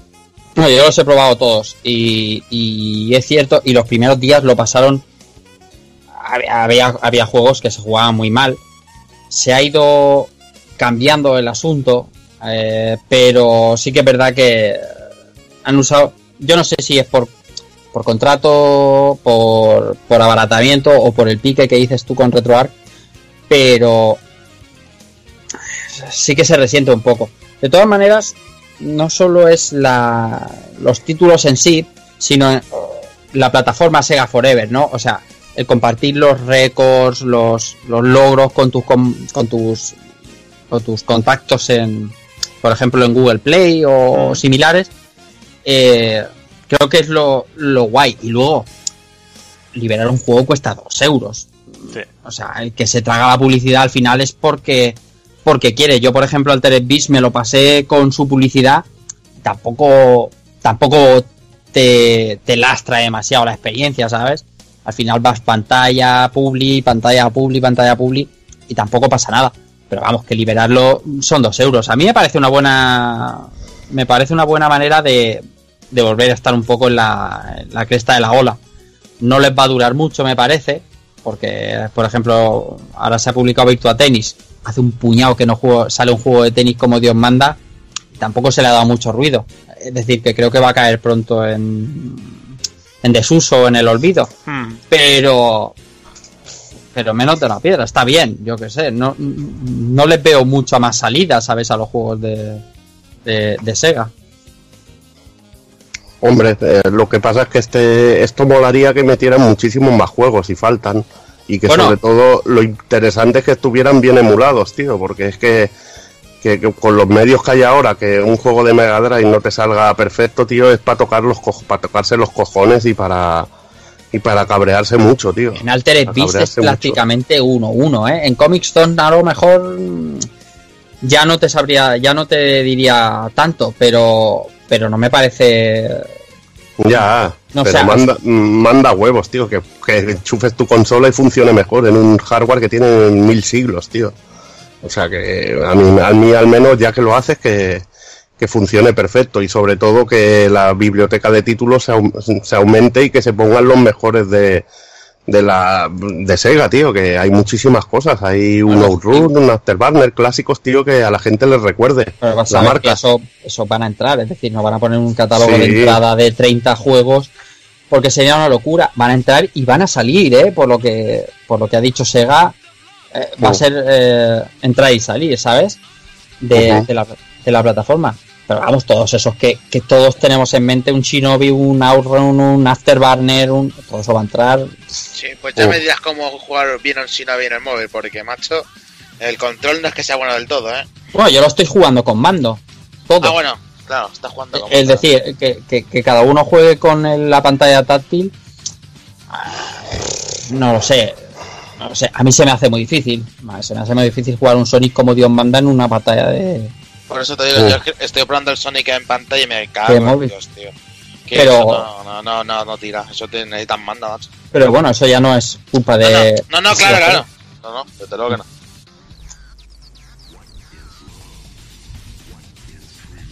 Bueno, pues pasamos ya de esta, si os parece. Y nos vamos, bueno, seguimos con Sega. O, o con, O con, o con entre, lo que o- sea. entre comillas, Sega, ya no sé cómo llamarlo. Con nuestro amigo Yu Suzuki, que bueno, han confirmado que Shenmue 3 estará en la Gamescom de, este año, pero solo va a estar en la zona business. O sea, me parece algo feo por dos partes. Feo porque no debe tener nada que enseñar, a no ser que luego me calle la boca y hagan un tráiler y, y sea que simplemente en la feria el juego solo va a estar en la zona de business, que todo puede ser. Y feo por porque, no sé, yo creo que deberían premiar de alguna manera a los backers, ¿no? Es decir, eh, si tener una, un pequeño espacio en la Gamescom y, y los que sean backers del juego, pues poder ir allí y ver alguna cosita o algo, no sé. Me Mm, parece, me parece un poco A mí- de aquella manera. Personalmente me da lo mismo. Yo lo que quiero es que saquen el juego. Y me gusta ya, yo ya estoy conforme con que vayan haciendo vídeos, que me enseñen los pro- los- el progreso, los diseños y que se hagan las cosas bien. Gastarse dinero en enseñar el juego en la Gamescom es que a mí me la suda, pero muchísimo. Prefiero que me enseñen, me pongan un tráiler por cualquier otro lado. Pero bueno, Ta- también va bien También, para la también hay que decir, también hay que decir que de progreso de momento más bien poco. Hombre, se han ido viendo han, han hecho el lo- han hecho el logo y un tío raro malo y para de contar. Pero, ta- pero también se han visto vídeos jugando ya en la zona y se han visto bastantes cosillas. Tú no sé si has visto los vídeos de los back- backers y cómo Mm, van avanzando las animaciones y todo eso. Sí, Pues una puta mierda. Sí, sí, por eso Sí, digo, es que todo mierda. esto, o sea, es para los backers, pero que lo vemos todos, o sea, no, no hay nada. Yo creo que de Pero momento yo- ha avanzado muy poquito. No sé, a mí me, yo me espero que esté bien, sobre todo, y que, y que salga algún día, pero Sí, claro, eso lo esperamos, luego- eso lo esperamos todos. en el dom- Y, y te, y te lo digo yo sé- que a mí Shenmue es una saga que ni me va ni me viene, o sea, no, No, no voy a pero ser yo de esos mí- inspirados de Shenmue es sí el juego de mi gusta, vida. A mí sí que me gusta, pero lo que es un insulto a los backers es sacarte un juego como el Mighty Number 9. Eso es un insulto. Cuando salgas en Mu 3 y es una mierda, entonces podremos decir que Yu Suzuki se ha cagado en los backers. Pero aquí el que se ha cagado en los backers ha sido el Inafune. Este de momento el, nos ha el, el Inafune y, y ahora hablaremos de, del, Uh, uh, uh, uh. Yo hasta que, no, hasta que no tenga los juegos en mis manos no puedo opinar. Yo lo que Ah, puedo opinar es que con el Mighty timó a los, bake- a los backers. de, mala manera, o sea, o eh, hizo, hizo de Dios, O sea, hizo Está un bien. nivel Dios. Está bien porque Yo- llevábamos yo meses. de momento. De momento, meses eh, sin, sin mentar a la bicha Inafune que está que está guay, pero yo esto es en Mue 3. No, Que pero ha cierto- aparecido, ha, ha dado señales de vídeo. Level 5 ha comprado Concept y, ahora es parte de ellos. ¡Oh! cuida- Juego Hostia, móvil, esto no lo sabía yo. O sea que Level 5 se va a hundir en un par de Cuidado, meses. cuidado porque se Antes de, salir el, antes de salir el Ninokuni se hunden. No Joder, entiendo yo muy bien lo de lo de Shenmue 3 que, que, nos, que se enseña solo en la, en la zona de, de business, como llamáis. Si luego se va a filtrar a los dos días, como ha pasado con, Con todo. con el tráiler de Beyond Good and Evil y todo lo que se enseña a puerta cerrada, se filtra en dos tres días. Y se filtran o lo filtran, ¿sabes? No. Pero, no... pero que también han dicho que habrá zona que intentarán mostrar algo en zona abierta, no solo para business. Y no sé, tío. Pero esto, esto Y yo creo, zona- que, yo creo ¿Esto es la zona business, que es zona segura o cómo va eso? Zona segura, Sí. zona segura. Zona no mixta. es- Exactamente, no hay. Es de, esos sitios donde solo puedes No entrar con el pase de prensa y te dan cruzanes y cafés Ah, con leche y vale. esas Ay, ay, ay, ay. El taco culo sabe porque él ha estado allí en Sí, Alemania. sí, o sea, de hecho la, con- la de Activision era eso una maravilla. Pues nada, ahí con, con las bandejas de coca ahí, ¿no? En la mesa y todo eso. Tenías tus bandejitas de fruta, tus cafés con leche tamaño industrial, bah, aquello era maravilloso. Mía. Solo le faltaban los juegos. Ah, pues eso ya lo tienes ahí. Tienes ahí a. Bueno, perdona, Hazard, que te he cortado. No, no, que ya, a ver, yo creo que aquí sí que montará- mon- eh, mostrarán algo del juego, ya por fin. Eh, joder, fue meter, meter caña, tío. de decir que, que atrasaban y han enseñado ya diseños de personajes, de, de protagonistas secundarios. Han cambiado el logo por fin, porque, joder, era una, una mierda hecha con un- por un manco, tío, en el, en el Photoshop. Que me perdonen los mancos, pero. Que bueno, Porque igual ponía, un banco que ponía bueno, Nintendo o algo. ¿o qué? Sí, sí. Más o menos, más o menos ponía Suemu o Suepermu o algo así. Ahora, ahora han empezado a usar Sketch. Ya no lo hacen con Photoshop. estaba Sí. Sí, sí.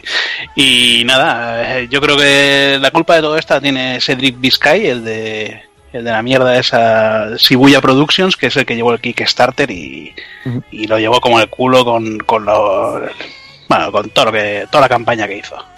No me Y creo. nada, ¿eh? No, no me, no me creo nada. Es decir, eh, antes sabía que lo iban a petar.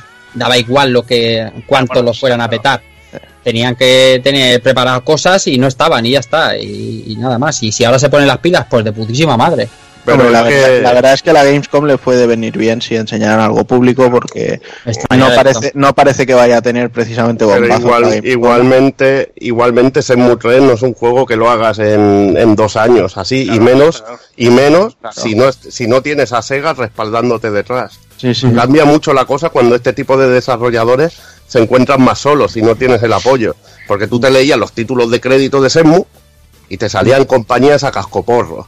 Claro. Pero compañías, ahí había currado todo Cristo, Team Andrómeda, Data Eas, veías de todo, de todo en Shenmue.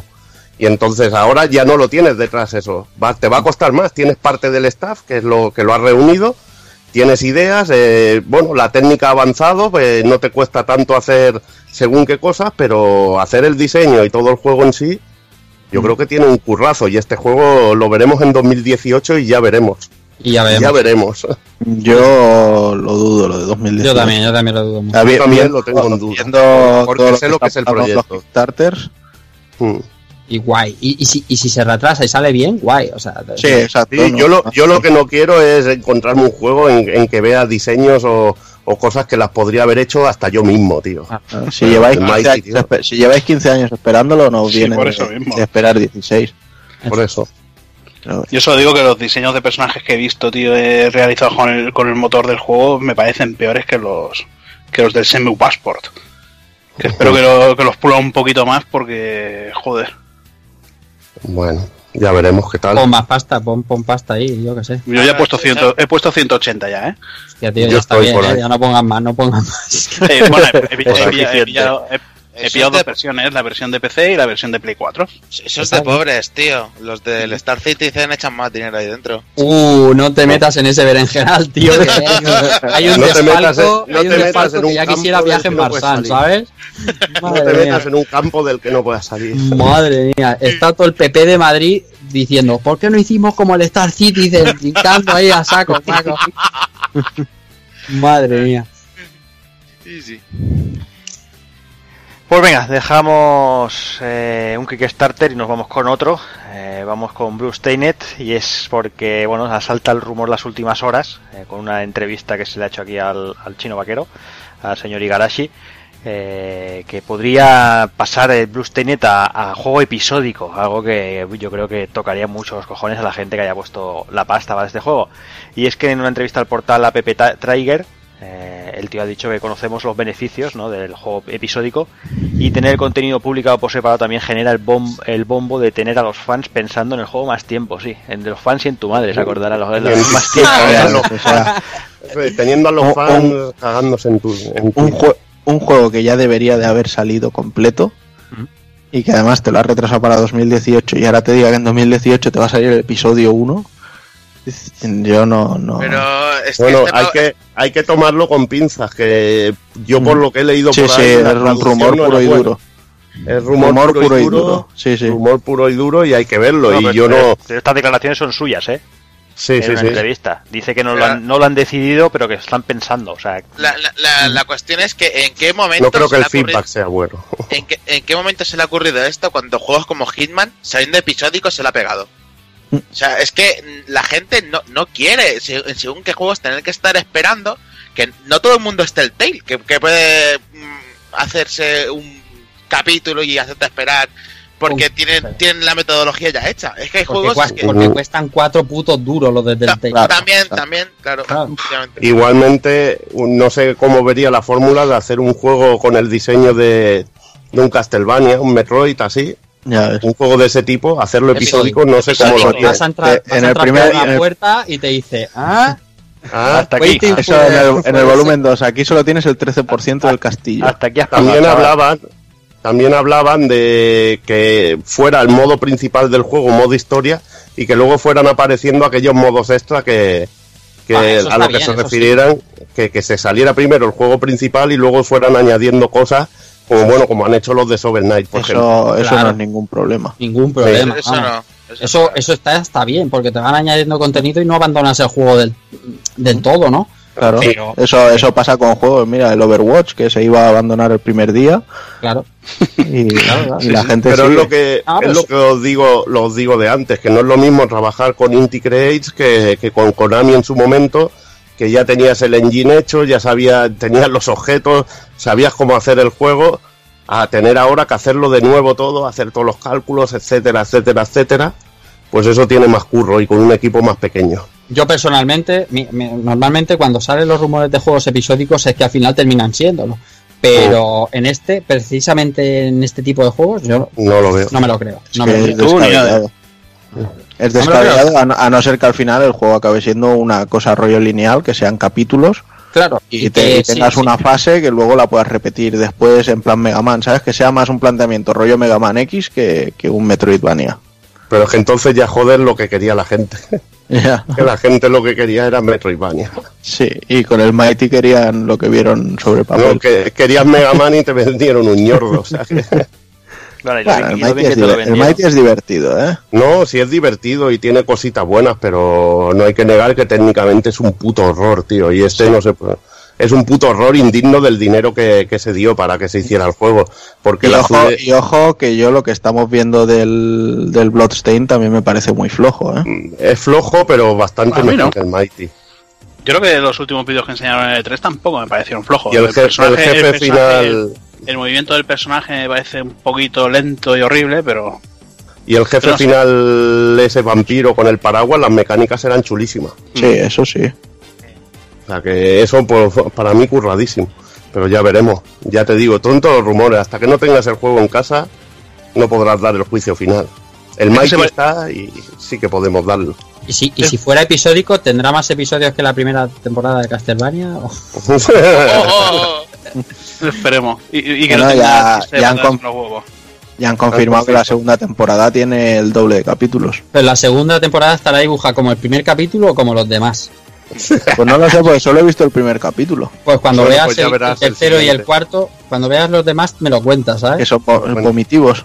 No, hombre, vomitivos no, pero, pero no están hechos con el mismo. ¿Sabes? Es como cuando fue a la primera, O sea que ¿Sabes? es como ver Dragon Ball Super. que vas ahí con todas las ganas. Echas, echas el primero con todas las ganas y los demás ya los echas, pero los echas regulín. Ujú. ¿sabes? Los echas ya que estás cansado. Ya que echas puesto, ¿no? Ya sigo, ¿no? Ya que estás. Eso. Pues no sé. Bueno, es, en fin, que le den por saco a Igarashi con su sombrero y ya llegará el juego y ya lo veremos, ya lo jugaremos en su día. No, no lo matemos antes de tiempo como a la Edge. Que, que- Bien, que- bien. estamos Bien, bien, ¿eh? O sea, Bien. Bien metido. se, se nota que necesitamos las vacaciones porque estamos en, en plan asesino con todo. Yo para que veas si las necesito, no me entero de lo que has dicho. O sea, pero tampoco me importa. O Va a sea, salir- va a salir una revista nueva ah, de videojuegos en Nueva, breve. nueva vieja. Nueva, nueva, nueva, nueva, no. joven. Nueva no. Nueva no, viejo joven, sí. No hagamos noticia de un chascarrillo, va. Venga, va. Vamos otra vez con Bandai Namco que ha anunciado nuevos juegos de Gintama y de One Piece. De Gintama la verdad es que ha sorprendido y, y es de estos de PS4, PS Vita. Y dicen que va a tener un estilo gráfico súper bonito, pero vamos, yo veo el rollo el shading de siempre, no, no le veo nada nuevo. Eh, el rollo Cell Shade además es tipo el que salió de, de la de la Shonen Jump y eso no, no tiene mucho más, la verdad. Pero bueno, en cualquier caso, el juego de Gintama sí que es muy difícil que llegue por Occidente. Sí, sobre todo cuando Gintama no es nada popular apenas. No, parecéis un dúo cómico, tío. Uno dice una cosa y el otro le contesta una tontería. y mira, mira que me reía con Gintama, ¿eh? Más que con tus gilipolleces, pero... Sí, tío.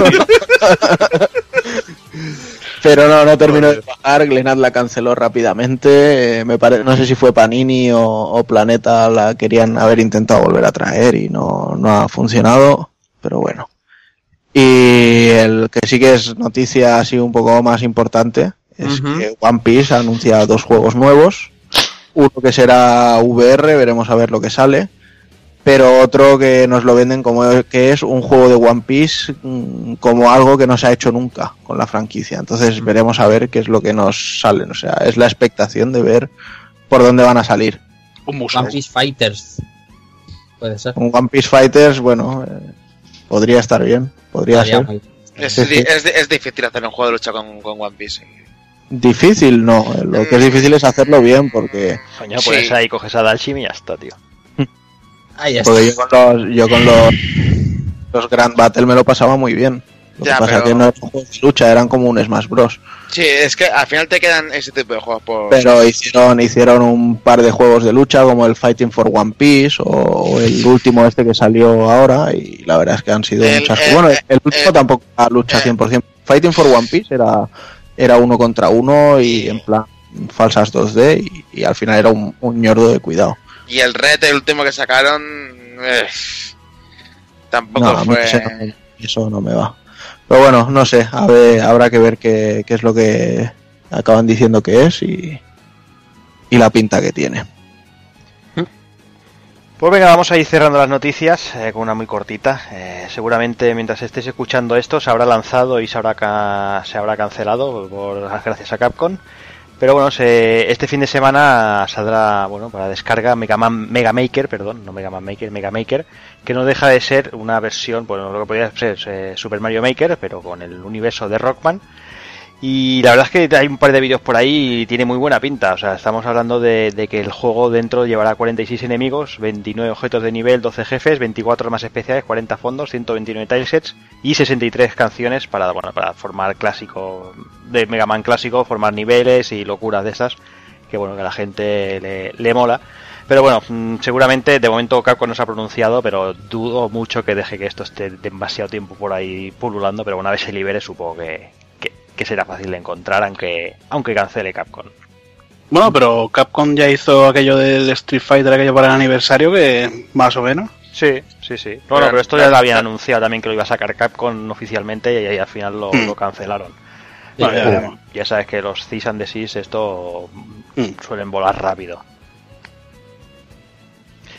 Así que bueno, yo creo que vamos a ir dejando por aquí las noticias y vamos a ir a por las novedades, que tenemos también un, un poquito todavía por, por hablar, va.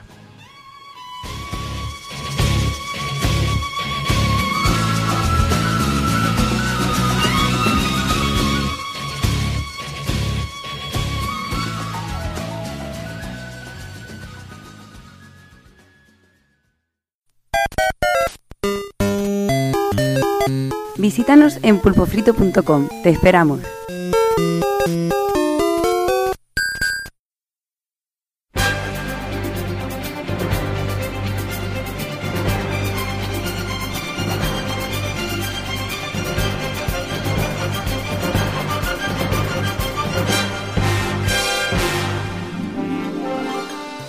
Pues nada, vamos con las novedades. Como seguramente los que si nos escuchasteis el programa anterior, eh, os acordaréis que al final tuvimos que dejar la- las novedades porque bueno, llevamos ahí un carrerón de tres horas y pico hablando de L3 y recuperamos las poquitas novedades eh, que han habido estos dos meses y las juntaremos aquí lo que hemos podido jugar. Eh, sí que ha, ha habido muchas cositas que se han quedado fuera.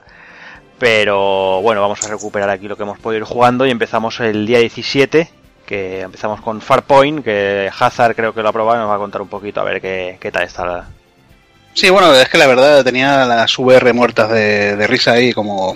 Bueno, no, porque tenía también el Summer Lesson, ahora que lo pienso.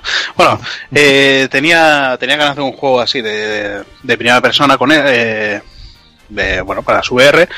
Y vi que estaba el Farpoint y digo, bueno, voy a pillarlo. Y la verdad que me ha sorprendido bastante por el, control que tiene con, el- con lo que es la pistola. Bueno, tiene una- un cacharrito de plástico que te lleva los moves incluido, te lleva los joysticks incluidos, la cruceta, todos los, todos los botones. Y la verdad el control es una, una maravilla. eh, vas, vas como si estuvieras ahí matando en la jungla de esta, de- del espacio de los Starship Troopers, te van saliendo bichos araña por todas partes. Eh, podría salir un poquito más porque hay veces que, que está todo vacío, pero la sensación de estar ahí, de enfrentarte a bicha- bichos gigantes, el poder tirar eh, eh, el arma este te lo, te lo tiras hacia la espalda para cambiar, para, como si hicieras el gesto de, cambiar a otra arma. La verdad que bastante entretenido y, yo creo que, es algo que tendrían que tomar ejemplo otras compañías para sacar los juegos en primera persona con el, con el cacharro este, no sea otro, otro cacharro inútil que, tengamos en los armarios. Porque la, eh, la verdad hay compañías como Bethesda que te saca el Doom, eh, el Doom este VR, que te, te teletransportas de un sitio a otro.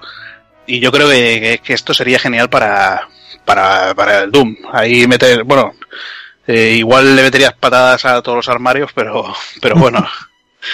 pero que sí, que estaría muy bien que lo, que le pusieran ningún mareo. eh, para, para ser un juego que, que te vas moviendo libremente como, como un juego en primera persona.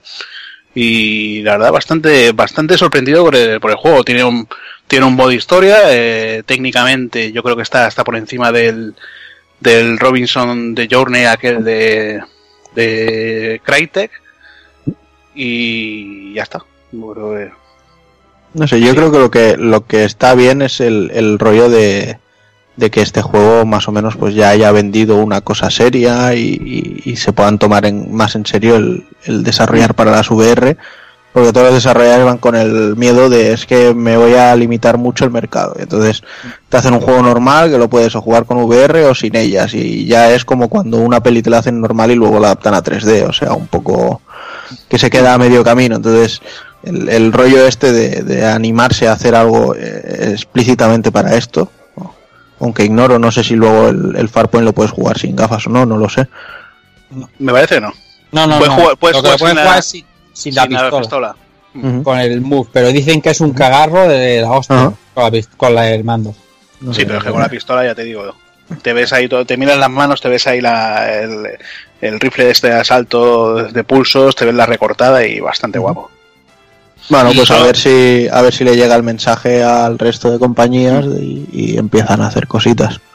Yo solo he hecho en falta de que haya un modo horda, tío, que te empiecen a salir bichos como, como he dicho, como en Star- Starship Troopers que, y que sea cooperativo, eso sería ya en lo más. Mola que el, que el aparatico sea compatible con otros juegos que van a venir. Y lo que ha dicho Takokun un poco, que la inyección de marketing da, da confianza, ¿no? A que, a que, a que, jolín, que se apuesta un poco desde Sony también por esta, por esta tecnología y por, por hacer cosas serias, no por hacer adaptaciones, como ha dicho, como ha dicho Juan. Claro, pues es que no se atreven las compañías, pero es que el usuario también está cagado de comprar un juego Es que, es que y son- encontrarse una demo, tío. Claro. son- es, es mucha pasta, tío. Y entonces. eh, no, está, no es muy sencillo entrarle todavía. Pero es verdad que unas cositas así que den confianza hace falta. Eso está claro. Venga, pues saltamos hasta el día 19 de mayo eh, con el lanzamiento de Fire Emblem Echoes Shadows of Valentia y Evil nos va a contar un poquito del juego. Bueno, una nueva entrega de, de la saga Fire Emblem, en este caso un remake de un juego de Famicom que era el Fire Emblem Gaiden.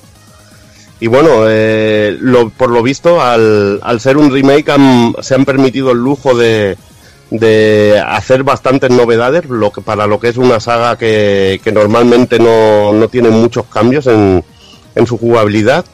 Y bueno, la verdad que, que agradecidos. Veremos que en principio tenemos un mapa que, en el que nos movemos muy al estilo clásico, como en juegos como en Final Fantasy Tactics o Tactics Ogre, de aquellos que teníamos mapa del mundo, íbamos avanzando, íbamos encontrando distintas batallas, pero veremos que, para, eh, que podemos hacer distintas escaramuzas para subir de nivel y que luego podemos entrar en unas dungeons que las podemos explorar en, en tercera persona y vemos a los enemigos que queremos atacar, lo que pasa es que no será el típico combate de RPG, sino será un combate de, de estrategia en un pequeño mapa contra varios enemigos y bueno, irá muy bien para, para ir subiendo de nivel y algunos de estos niveles son realmente jodidos. Veremos que el juego tiene una, una dificultad bastante alta, aunque bueno, siempre podemos escoger el modo masilla en que los personajes reviven y el modo normal de juego que no que también eh, hace que el juego sea mucho más fácil aún porque también podemos coger el modo difícil y que revivan los personajes y, tener un buen reto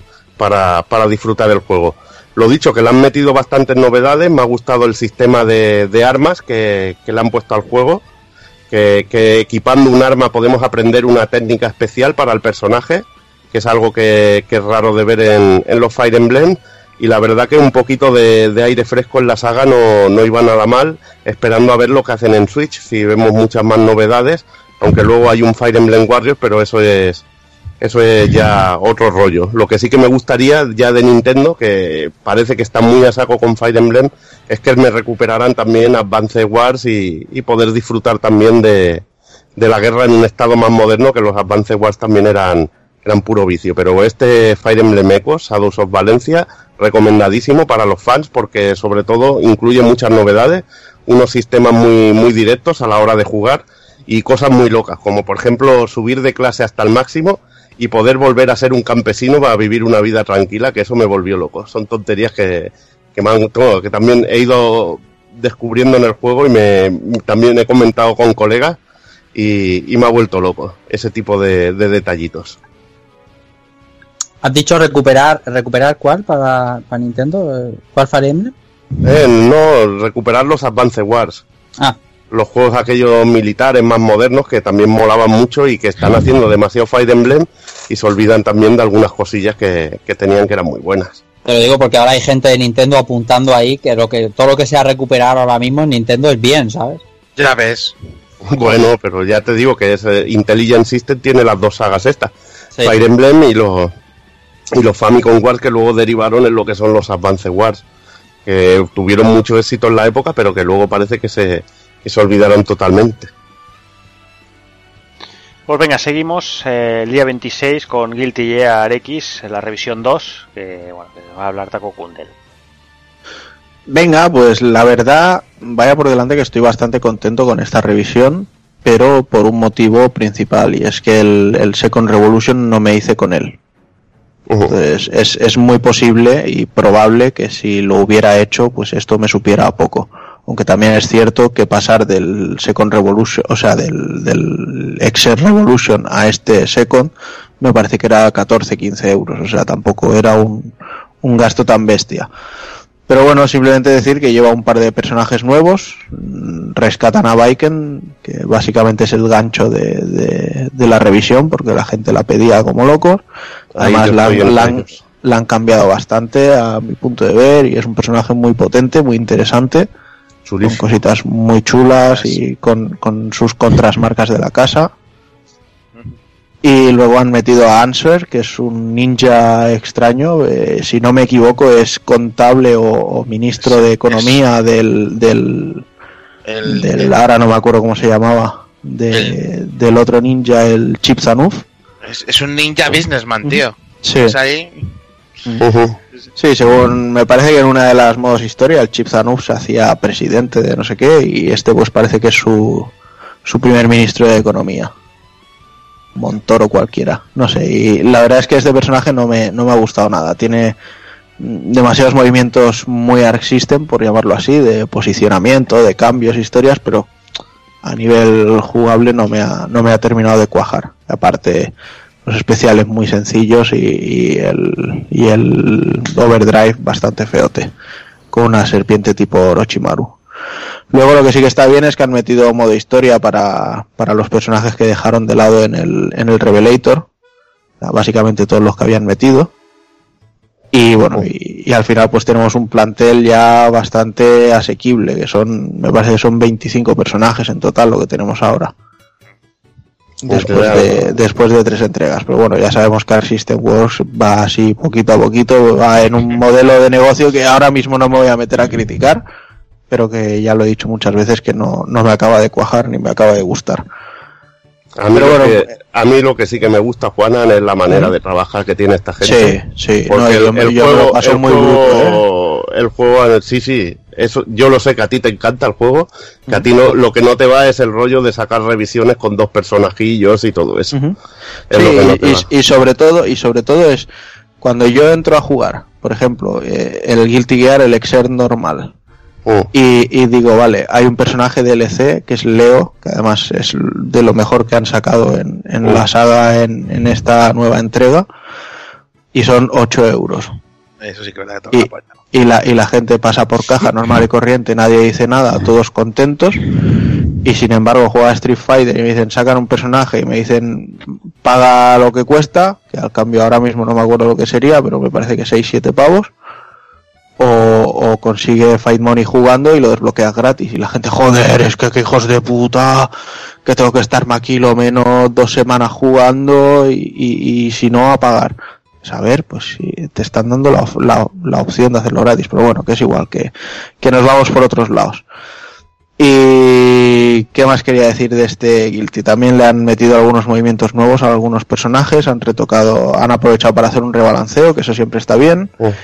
Y lo que sí que he visto es que aún después de haber sacado el parche, han sacado una ampliación del, del modo historia, me parece, y, y se comenta que aún queda otra ampliación por sacar de- del modo historia.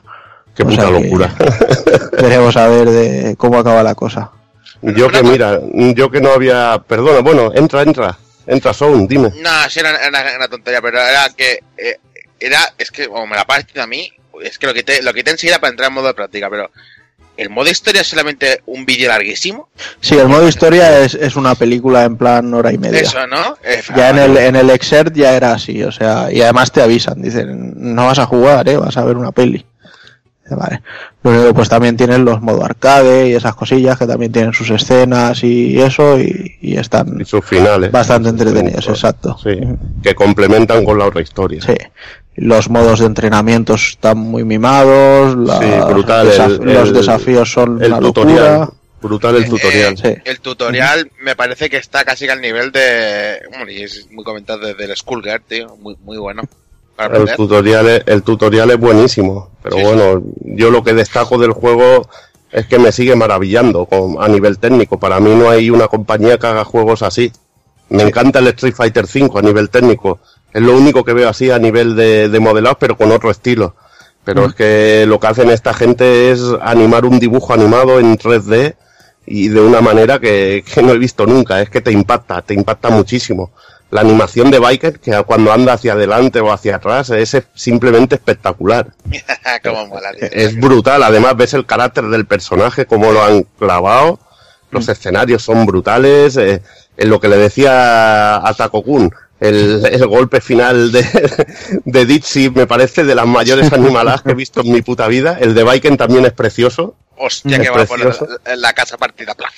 Sí, y la manera de, de hacer combos, gracias al tutorial y todo eso, pues vas aprendiendo un poquito cómo puedes hacer. Y bueno, tiene esa jugabilidad Made in Art System, que en este caso te puede parecer un poco loca y te tienes que, que hacer mucho a ella, porque es lo que dice Juanan, que hay personajes que están centrados en hacerte lo que llaman el zoneo, de putearte en un sitio, de usar una, un tipo de técnicas que no, que son muy locas, porque bueno, a mí me, me vuelve loco el personaje este, que puede sacar como minions, que son, que le van ayudando, Ah, la, la Jaco esta.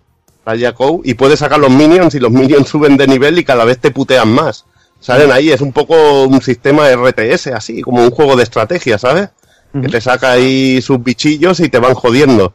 Y la verdad que, que son cosas muy, muy novedosas, pero que te pueden volver un poco loco si vienes del mundo tradicional de la lucha, que es un juego, el Guilty Gear, bastante hardcore. Es lo, que me, pa- es lo que me pasa a mí, o sea, yo prefiero una acción más directa, como en un King Sí. of Fighters o un Street Fighter. Y este es más complicadete, Lo- dominarlo. Lo, lo han traído un poco esto de juegos como Blaze Blue, que tiene muchas varias Sí. de, de personajes. Por ejemplo, la, la vampira de, de Blaze Blue tiene, tiene el, el- el gato y el, pa- y el paraguas, si no me equivoco. Y, y- y entonces eh, va, puedes ir zoneando y, y hacer que el, el- el juego sea. Te voy poniendo barreras y voy a hacer que pases por aquí, por aquí, por aquí y luego te conveo cuando estés cerca. Y es la Claro. locura esa que dices tú, sí. Pero a quien le gustan los juegos de lucha Claro, y, ver claro. una, y, y ver una obra de Sí, arte, es, es este un juego espectáculo es puro y duro. 34 euros. Si no has te- es lo que dice Takokun, si no pillaste el anterior, Vale muchísimo la pena, entonces. muchísimo la pena. Y- Pero y muchísimo. sobre- y sobre todo es decir que, Por Viken. aparte de por Viking, que, que un buen sistema de, de entrenamiento y que te enseñan de verdad, de verdad jugar. sí, También te enseñan lo que es el Roman Cancel y todo eso, Sí, que sí, es muy guapo. que sí, que sí. Pues venga, seguimos el mismo día, también el 26, salía Rime, o Rime, o como queráis llamarlo. Eh, El Rimmel, el juego del Rimmel. El Rimmel, sí. Ahora Hazard de va. Bueno, la, la verdad, eh, bueno, me parece. la- ya no me acuerdo de qué compañero sacaba, tío. Eso lo tenía en la punta de la lengua que sacaron el Dead Light aquel, sacaron el Tequila, Sacó Ba- Badland. Tequila. Tequila, no, tequila. no. Ah, Es desarrollado por Tequila, pero Ah, vale. pro- eh, publicado por Badland. Sí, pues la, bueno, la, pues eso, como dice Juanan. Muy bien. Veo que, veo que has estudiado. Eh, vale, pues el juego, a ver, técnicamente está muy bonito y no salen enemigos, o sea, solo te sale un perrito ahí que vas acompañando todo el rato al perrito y yo paso de los perritos, o sea, paso de él. Eh, a ver, está muy guapo. Está muy, está, está muy guapo porque para ir avanzando... Vaya, vaya puto vamos, estás hecho, me cago en la puta. Yo ya no me acuerdo de qué iba a hablar. ¿Este juego cuándo salió? Dios Que sí, mío. venga, que sí. A ver, el juego está muy bonito técnicamente, eh, está ba- bastante bien, está muy chulo, muy bueno, y vas avanzando para adelante, como todos los juegos, y nada, pues eso, eh, vas eh, encontrando puzzles que puedes solucionar de diferentes maneras, eh, es que lo jugué tan, tan poco que que eh, te salen cerdos y les tiras comida para que vayan a, a por ellas, se carguen cosas, eh, vas encendiendo luces, vas pegando gritos para, para activar interruptores. Está bastante muy guapo, yo lo recomiendo mucho. Joder. Joder. La madre que te parió, tío. No, tío, es que, a ver, lo jugué el mes pasado, tío. Iba a hablar de él el mes pasado y hace un puto mes, pues ya no me acuerdo de nada. Estaba acordado de los detalles del cerdo, el perrete y poco más, tío. Os puedo hablar de, los de. Godzilla de Play 4 que lo jugué ayer. ¿Y qué, tal, ¿Y qué tal a nivel artístico y musical el juego? No, a nivel artístico y musical, muy guapo. La verdad está. Bastante bien, bastante currado. Y eh, va a ver, muy típico, muy tipo, ya, ya se ha comentado mucho, muy tipo a los juegos del Timico, porque no hay animales y porque te encuentras alguna lagartija pegada por las paredes. Eh, hay situaciones que las puedes de resolver de diferentes maneras. Por ejemplo, eh, lo que he comentado de los jabalís, eh, les puedes llevar fruta para que te sigan y rompan zarzas. Y yo iba pues como, como si fuera un payés eh, de pueblo ahí pegándoles gritos y que salían corriendo, tío. Ah, está bien, de ahí, ¡ey, ey! Joder, La ah, historia bonita, al menos. eh, no he avanzado tanto, pero no, la, la historia no está nada mal. Los escenarios también tampoco están mal, bastante, bastante grandes. eh, tiene, como he dicho, puzzles que puedes resolver de diferentes maneras, con, con juegos de luces, de, de ahora que mueve este objeto para, para, para hacer coincidir la sombra esta, para hacer una, una puerta en la pared. Eh, tiene tiene mucha, muchas cosas, mucha variedad y tal como vas avanzando te van cambiando, te van cambiando todo eso. Muy bien. Sí, interesante. Veremos qué tal. Sí. Hombre, no, no sé el precio que salía, pero tampoco salía muy caro. No, 30, 30 euros más o menos. Por creo. eso digo. oh, Unos tampoco 30 está mal. euros. Venga, pues seguimos. Me quedo contigo, Evil. Me quedo ya, pasamos al día 16 de, de junio con el lanzamiento de ARMS. Bueno, eh, tuve la, no tengo el juego, la verdad, pero tuve el otro día en, eh, la oportunidad de jugarlo, cumpleaños de, de mi amigo Julio, y, y el Alex eh, vino con el juego y, y lo estuvimos probando un ratito, el amigo Alex, que le agradezco la, la posibilidad de haberlo probado para ver qué tal era, y la verdad que un juego muy disfrutable, es lo que digo yo, un juego que, que tiene un diseño así muy sega, con gráficos muy coloridos y muy original, y que bueno, eh, propone combates de, de uno contra uno, a mí me recuerda un poquito así al Virtualón, pero a base de piños, pero que la gracia del juego está en escoger sobre todo los puños del personaje, porque cada puño tiene características, una velocidad, una potencia distinta, algunos los puedes cargar, algunos tienen habilidades especiales y es lo que le da la verdadera salsa al juego, además de bueno, ir variando sobre todo las esquivas, usar muy bien las esquivas, usar bien la defensa cuando el otro personaje tiene el super golpe especial y las llaves, que también las puedes usar en un momento en que sabes que el otro personaje se va a cubrir para, para romperle el ritmo. Y la verdad que muy interesante porque cada personaje tiene su velocidad, tiene alguna habilidad especial que lo hace, que lo hace único, aunque no haya unas diferencias ostensibles entre ellos, sobre todo la, mayor diferencia que vamos a ver es sobre todo la potencia con la que golpean y la agilidad del personaje. Y bueno, mm, quizá un poco limitado para modos de un jugador, porque bueno, tiene su modo arcade con su historia y todo esto, que me explicó, me estuvo explicando Alex que para, para sacarlo tienes que acabártelo en el nivel 4 de dificultad, o sea que si pones un nivel un nivel más flojo te no ves final ni, ni ninguna Bueno, pero- cosa. Pero el final es genérico para todos, ¿eh? Bueno, La, la historia es muy bizarra, eso es otra cosa que iba viendo, estuve viendo por Twitter, que eso lo, lo tengo que investigar, la historia del juego me vuelve muy loco, se ve que se ponen las máscaras estas y le Sí. salen los puños estos.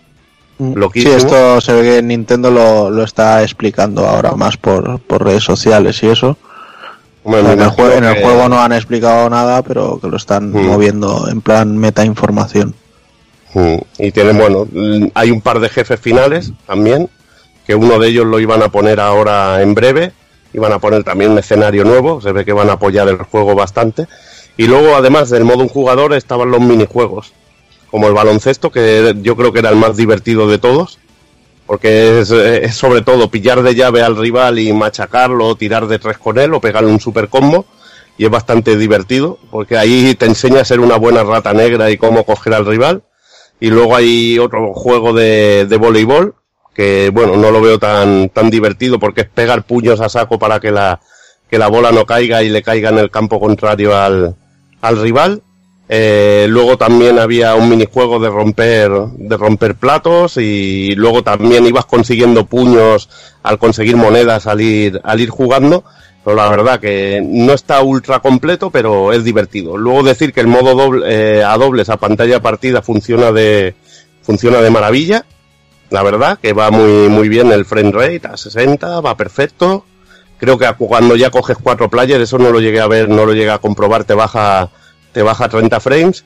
Y bueno, lo que sí que no probé en este caso es el modo online. Alex me ha hablado maravillas de él, que, que es el modo principal del juego, donde te diviertes, donde ves a la gente hacer unos rateríos que flipas. Y, y no os puedo tampoco explicar mucho de la experiencia con los mandos motion, con los motion, bueno, lo que sería con los motion controllers, es decir, haciendo tú los gestos de puñetazos y todo esto, porque tampoco había bastante interferencia en casa de Julio, porque tenía muchos cacharros con wifi y historias que hacía, se ve que hacían interferencia y no pudimos jugarlo bien, pero igualmente tampoco los hubiera seleccionado. Y Prefiero seguro el- que mucha, muchas cervezas bebidas también, ¿no? no, no. ¿Cómo bueno, para saber no- dónde apuntar? Me había bebido una solo, o sea que no, no te. mm, Bueno, no, no tenía que conducir, pero no me, no me apetecía mucho, la verdad. No estaba de, de día de cervezas. Lo que sí que tenía bastante sueño. Después, ¿qué más puedo decir? Que jugando con el mando normal, con controles básicos, se juega muy bien. Un botón para, para cada puño, otro botón para saltar y otro para deslizarte en el aire. Luego hundiendo uno de los analógicos nos cubrimos y dándole a, a a los dos botones a la vez hacemos la llave. La verdad que funcionaba bastante bien. Para darle efecto a los puños, según el tipo de puño, hay unos que tienen puedes hacer un efecto mucho mayor, tienes que mover el analógico en el momento que, que lo sueltas, que se ve que es más natural con los con el otro con el bueno, con lo que sería la captura de movimientos con el con los mandos pequeñitos, que ya no sé ni cómo se llaman en la Switch, no sé ni cómo se les denomina. Los mini pads, como diría yo Los Joy-Con. Joy- Joy-Cons. los Joy-Cons. Y bueno, decir que a nivel técnico el juego está muy bien, el, uso del color es excelente. A mí me encantan los juegos con imagen con, con unos colores tan vivos y esto Lars lo tiene. Eh, la animación también es muy guapa, lo que son diseño de personajes también me gusta mucho y, y la música también está muy, muy bien. Lo único, pues bueno, que es un juego de lucha, pero que está limitado en sí a lo que son los tipos de puño que hay. Que lo tienes que ir desbloqueando además por personaje, no los desbloquea globalmente, sino que tienes que desbloquear todos los tipos de puño para cada personaje que se puede hacer un poquillo pesado dentro de lo que cabe. Pero bueno, cogiéndote al personaje que, que te gusta a ti en sí, lo puedes disfrutar bastante. Y ya está, poco más os puedo decir. No jugué mucho rato, no lo pude probar a tope, pero decir que la sensación que me dejó es muy buena y, y me dieron ganas de jugar. Lo que pasa es que hay, hay muchos juegos delante. Ya quisieran muchos haber hecho un análisis así. Yo explico lo Mucho- lo muchos, de los, muchos de los que han cobrado por analizarlo, ¿eh? Yo explico un poquito. Me hubiera gustado, ya te digo, probar los motion controller, porque creo que serán los que tienen más gracia. Pero había muchas interferencias, que eso también hay que decirlo, que la verdad que jode. Que estés en una habitación con varios cacharros y que no puedas jugar bien o que no te detecte bien, eh, eso hay que, eso hay que mirarlo. No, eso hay que callárselo, que es Nintendo. No, hombre. Pero bueno, puede ser situación. Igual yo lo juego en mi casa y va, va perfecto.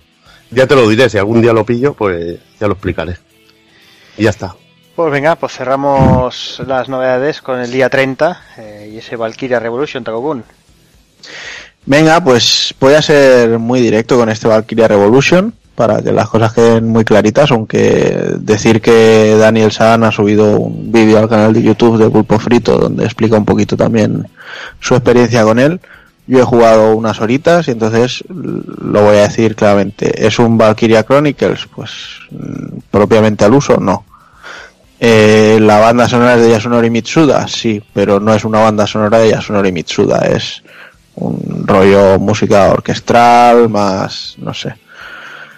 Eh, el juego en sí está bien, está chulo, o sea, me estoy divirtiendo y tal, pero cuando juntamos Valkyria Chronicles, juntamos a este compositor y juntamos a Mediavisión, que es una compañía que me ha dado muchísimas buenas horas de RPGs, en, en, sobre todo en PlayStation y PlayStation 2, pues yo pienso en, en excelencia. Y, en este juego no hay excelencia, hay simplemente el, aprovechar la, que estas tres componentes son demasiado buenos.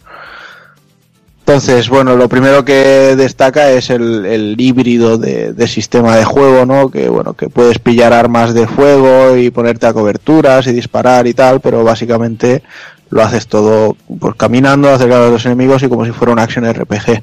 El problema está en que la parte de acción RPG no está demasiado bien trabajada y entonces pues el, el encararte a enemigos, el movimiento de cámara, etcétera, etcétera, pues no está demasiado bien depurado. Eh, los diseños de personajes son muy chulos, muy bonitos. La historia pues sigue basándose en, en Europa, eh, bueno, en, la Europa de, de, la saga y tal. Y, y, por esta parte es muy muy interesante. O sea, si, si buscáis un RPG con, con una historia guay, pues eh, nunca han decepcionado y este momento promete lo que lo que llevo visto. Y sobre todo, bueno, pues que, que ha salido de precio directamente a 32, 33 euros. O sea que que por algo sale a este precio. Porque y lleva la banda sonora. Y lleva, exacto, un, un, CD con, no sé si son 10 o 12 pistas de, de uh -huh. la banda sonora. Entonces, ¿qué? ¿Lo recomiendo? Pues si lo que has escuchado no te tira para atrás, pues sí, porque ya te digo, yo lo estoy disfrutando. Más también hay voces grandes, eh, no sé, hay, tiene, tiene cositas. Pero si, eh, si vas a la aventura, piénsatelo dos veces porque vas a encontrar un, producto muy específico para, para, un público que está esperando algo muy específico. Muy bien, pues vamos a ir dejando por aquí las novedades. Os dejamos con unos, unos minutillos musicales y volvemos con el análisis de Tekken 7.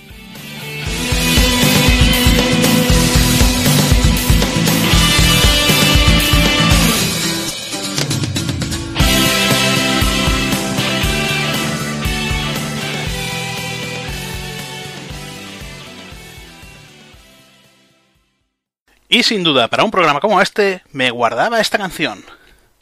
Ready to Fight, ending de Hyper Street Fighter 2.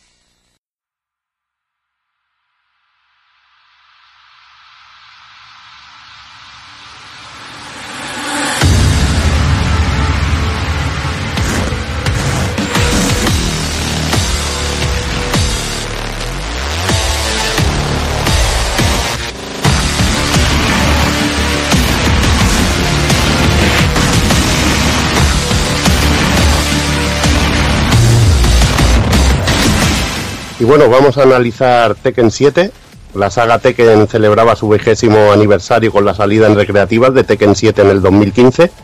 Y dos años después tenemos la versión doméstica, en este caso basada en la, en la revisión conocida como Fated Retribution.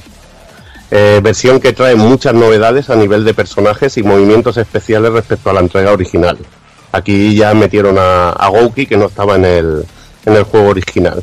Imagino que ya esto ya era un tema de, de aquel famoso Street Fighter Cross Tekken, el- en este caso el Tekken Cross Street Fighter que no sé, no sabemos si se llevará a cabo algún día o se quedará un proyecto que se quedará que se quedará congelado.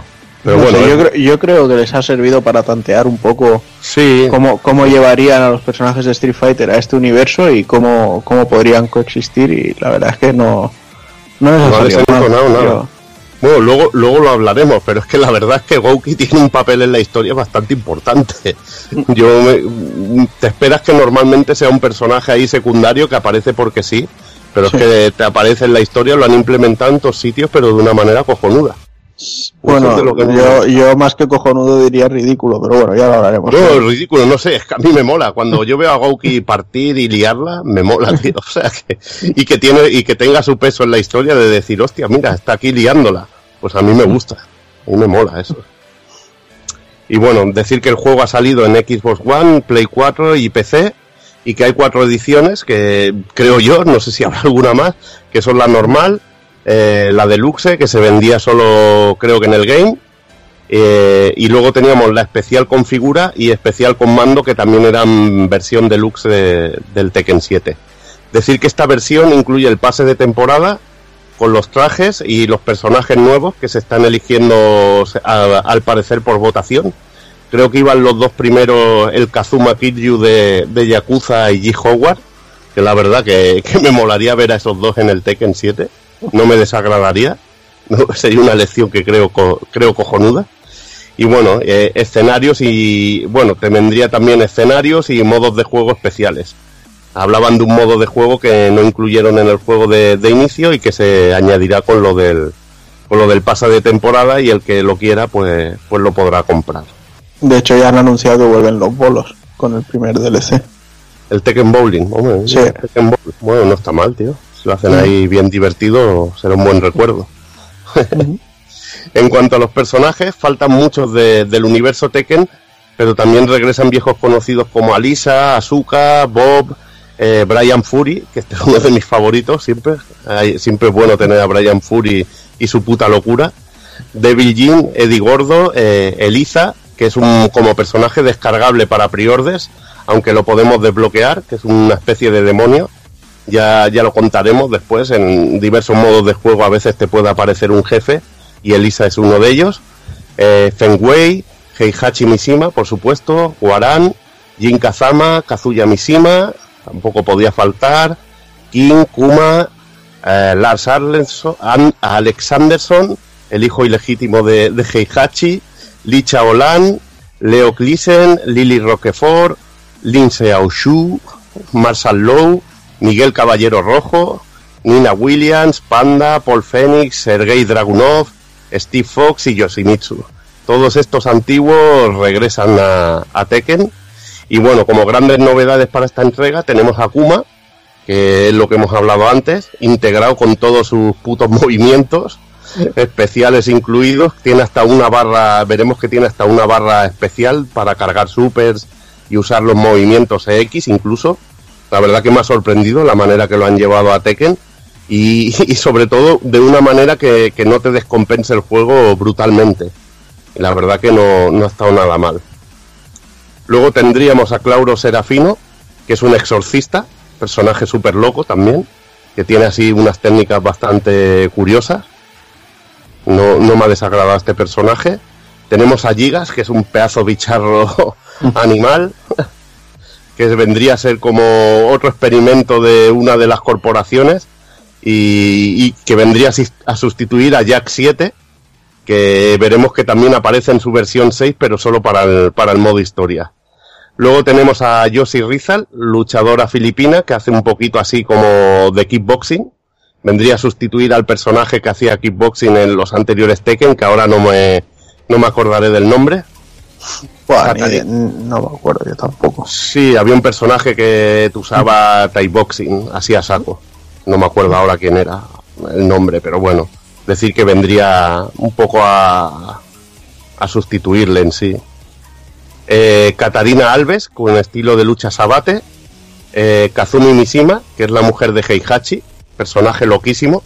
De estos típicos demonios, pero este en vez de. Bueno, también tiene lo de los rayos, pero te saca tigres y esto, tigres blancos que son que son bastante brutales. Eh, Luke y Chloe, personaje típico Moe que, que han metido aquí con garras de gato. En vez de manos tiene garras de gato. Una, una puta locura. Y luego tenemos a Master Raven, en este caso que es la maestra de Raven, que a mí me ha molado mucho este personaje, la verdad. Un diseño muy, muy chulo. Es el Raven, pero en tía. Y vemos que sobre todo tiene un final muy, muy loco en que curra Dragunov que, que es brutal. Y luego tenemos a Sajin, luchador árabe, que se ha puesto de moda incluir un luchador árabe en los juegos de lucha, como ya pasó en Street Fighter V. De hecho, Dime, dime, de hecho como, como curiosidad, eh, pare- bueno, eh, Shaheen apareció antes en, en Tekken y bueno, con la, con la amistad que hay entre, entre el, el Katsuhiro este, no, ahora no me sale el apellido del el Harada y, y Ono, eh, claro, con, con la entrada de los eSports y, y la expansión de los juegos de lucha al mercado más árabe y demás, pues el, el Harada le, le recomendaba a, a Yoshinori Ono que pusiera un personaje árabe en el, en el plantel de, de Street Fighter V y parece que un poco de, de esas recomendaciones de lo que salió Rashid, que por otra parte es un personajazo y, y- y ya quisiera el Shaheen este, pero bueno. es más genérico, bastante más genérico Sajin. Mm. Pero bueno, no está mal tampoco. Lo que, bueno, hay una, una cosa que me vuelve loco de los personajes, lo, comentaremos después, que es lo del idioma. Me Sí. imagino que tú también te quedarías tú loco, porque cada uno habla, habla en su idioma nativo. Y por ejemplo, verte a Miguel Caballero Rojo hablando en castellano, al, al exorcista italiano que, que os he hablado también, cada uno con su propio lenguaje. Sajin con el árabe es brutal, mí, la verdad. A mí, eso, a mí eso no me hace que me explote la cabeza. De hecho, hasta me agrada. Porque el- Sí, sí, le mola, da más realismo. detalle. Pero, pero cuando ves que Heihachi habla en japonés con el Serafino y el Serafino le contesta en italiano y que los dos se entienden, Sí, ahí es donde loco. ya me, me, me chafa todo. Muy loco. Eso ahí. Tienen un dispositivo chip ahí traductor, tío, que les cambia todo. No sé, pero eso es brutal, pero es brutal. Pero mola mucho que cada uno con sus técnicas las dice en su idioma y está muy currado en ese aspecto. Sí. Bueno, y vamos a, a lo que es la esencia de, de Tekken 7, que bueno, de Tekken, que es un juego de lucha, que es el sistema de combate. Y como es clásico en la saga, se mantiene el sistema de un botón para cada extremidad de nuestro cuerpo.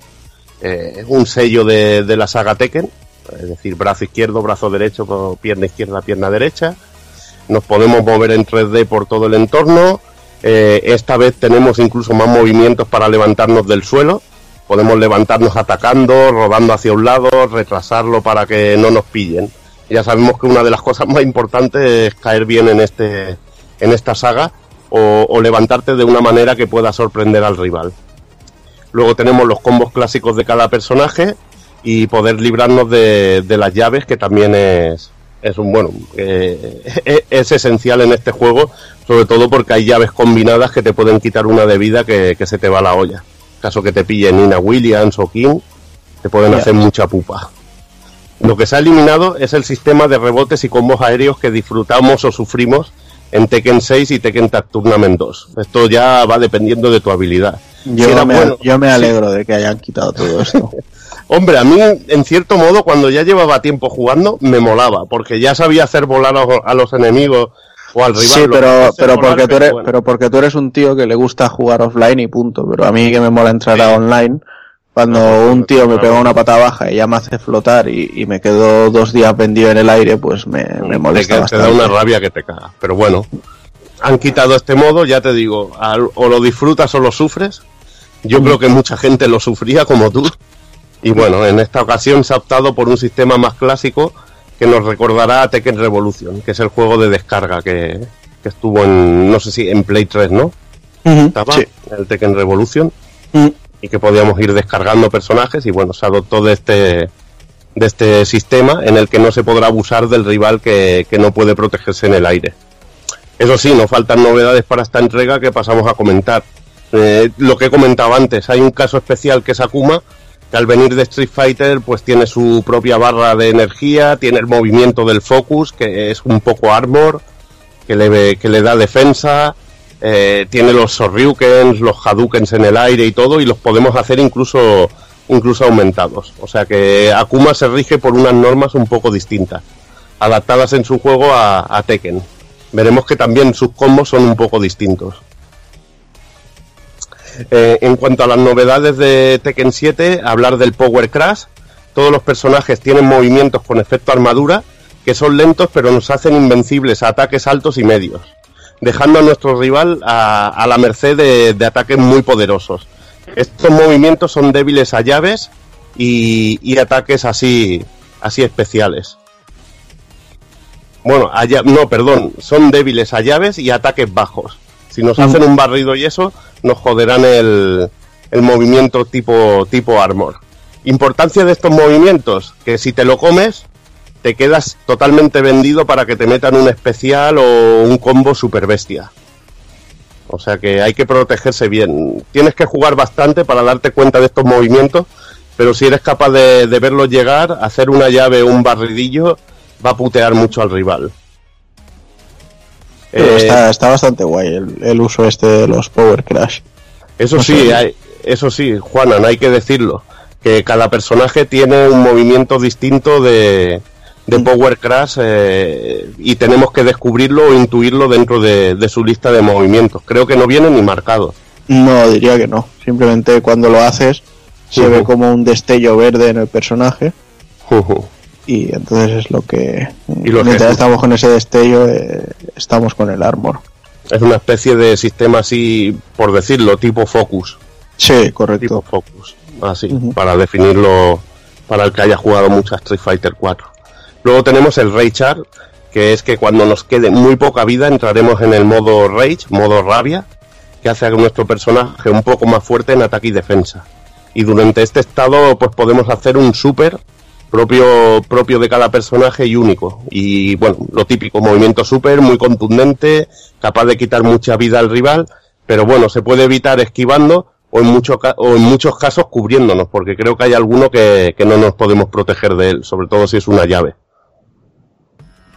Luego tendríamos el Rage Drive. También en el estado Rage podemos optar por un movimiento llamado Rage Drive con propiedades Armor y que puede sorprender a nuestro rival. Sería una alternativa para no... A no mí esto ves, como- esto sí que no me ha cuajado. Porque sí, al final, no sé, es muy Power Crash al final. Lo, veo un poco una mezcla de ni chicha ni limonada. Vendría a ser como quizá como un movimiento X de, de Akuma, Mm, pero mucho más efectivo Akuma, en este caso Gouki. Akuma Gouki bastante más efectivo. Luego tendríamos el Screw Attack, que este tipo de ataque nos permite elevar a un rival por los aires y poder asestarle algún golpe, pero sin llegar a ser tan abusivo como Tekken 6 o el Tag Tournament 2. Es decir, que no faltará el típico combito que podremos dar algún golpecillo en el aire al rival, pero no nos estaremos, lo que decía Juan, en 30 segundos volando mientras vemos cómo nos dan hostias y nos parten la cara. En cuanto se agradece. Se agradece, la verdad que también se agradece.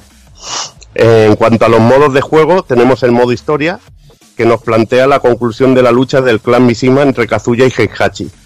Y esta es bueno, esta lucha que incluye tirar al rival por una montaña o volcán que crea un rencor bastante chungo. Tú imagínate que viene tu padre y te tira por una montaña ahí por un precipicio, te quedas todo hecho polvo y sobrevives, pues bueno, eh, creo que algo de manía le vas a pillar a tu padre.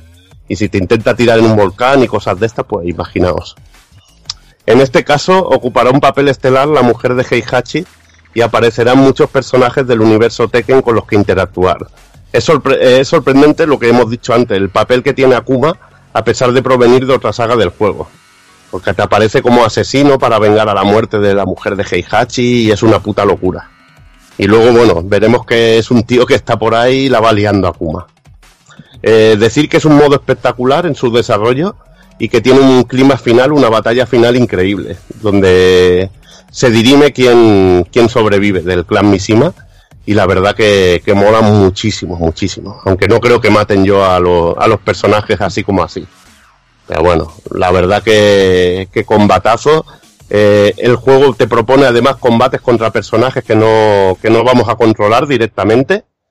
Eh, tiene momentos también en que podemos pillar una metralleta y, disparar a enemigos o tenemos batallas contra 7 8 enemigos así que van que van entrando y bueno, es bastante variado. Sobre todo mola cuando hay combates estelares, como por ejemplo contra Akuma, contra la mujer de Heihachi, contra Kazuya, porque hay momentos así, momentos coreo- coreografiados automáticos que son espectaculares. O si por ejemplo clavamos un golpe especial a nuestro rival, tenemos un diálogo entre ellos que, que es brutal. A mí me ha gustado mucho el, el modo historia principal en sí.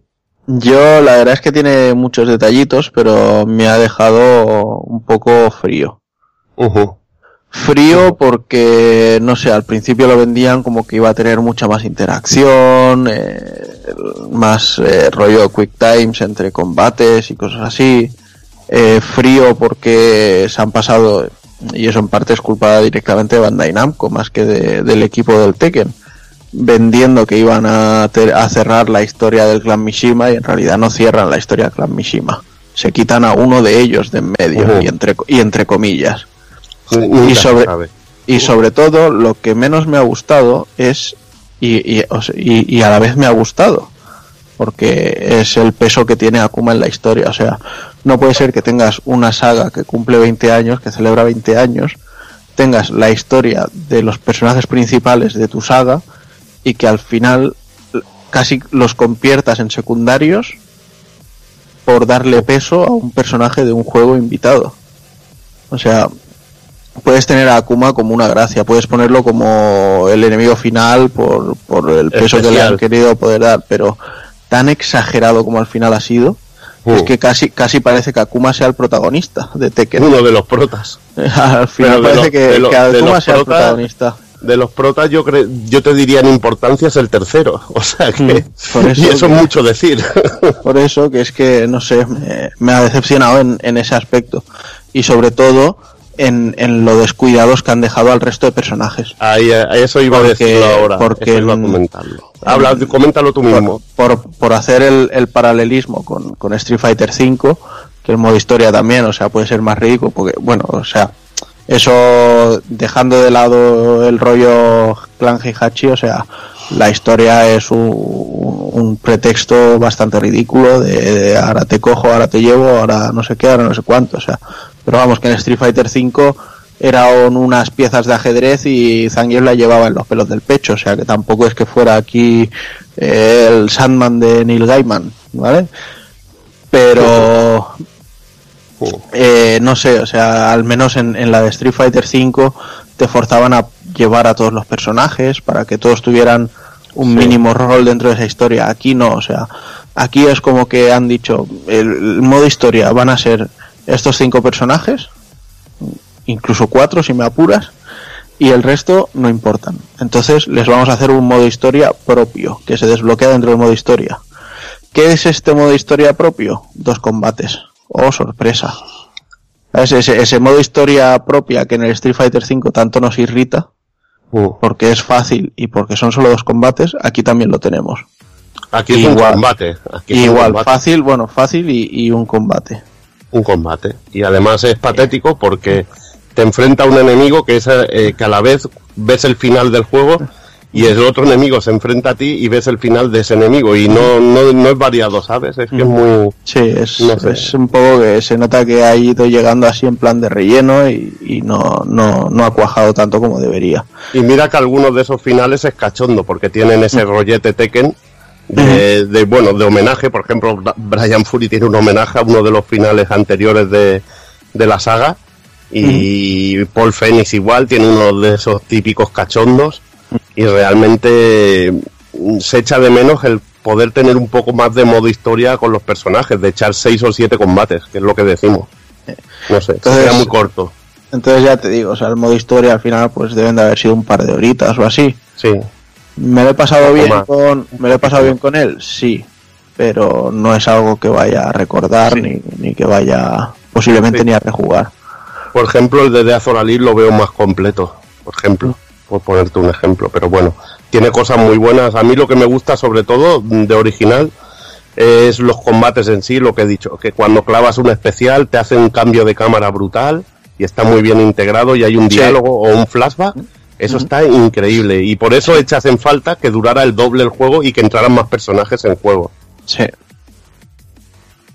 Y bueno, vamos a pasar un poquito al modo offline. Eh, tendríamos el modo arcade, típico y clásico, con varios combates en el que pueden aparecer sorpresillas varias y que está basado en el, en el Fated Re- Retribution. En este caso, nos- tenemos el típico modo arcade, que podemos coger un personaje, pasarnos el juego. A mí lo que me gusta que te puede salir de jefe Gouki, te puede salir Heihachi, Mm, me mola ese rollete y sobre todo de la manera en que te aparece Gouki, eso es realmente increíble, tío. Realmente increíble, muy, muy, muy a los Street Fighters. Sí, pero para mí el modo arcade ha sido la, la gran decepción también, ¿eh? Sí, Al, tampoco. al final, al final el, mo- combate. el modo arcade han sido cuatro combates cuatro y combates. luego ya sí. te sale el, el jefe final que te tenga que salir y ya está. y pero lo, más irri-. Sí. lo más irritante no es que sean cuatro combates, es que no hay ningún tipo de escena final Sí, para ningún está. personaje. O sea, sale un genérico y listo. Eso, me- eso sí que me parece chungo. Es que precisamente lo que siempre ha sido guapo en Tekken es ir desbloqueando las CGs de los finales, de los pers- personajes y Y cosas lo han metido, lo han metido Y- en el modo historia y son muy curronas. Ujú. Eso es Y verdad. entonces yo creo que, que han, no sé. Quizá las del modo historia, o sea, eso que han puesto en el modo historia no lo hubieran hecho y lo hubieran dejado en el modo arcade, Hubiera esos estado mejor. finales, y, y hubiera estado mejor resuelto. Lo que pasa es que, como- mejor contento, más lo que pasa es si no, si no me equivoco, en el modo historia no era para todos los personajes tampoco, ¿no? Hay personajes que se quedaban fuera. No, el modo historia te salen todos al Todos al final. Vale, todos al final.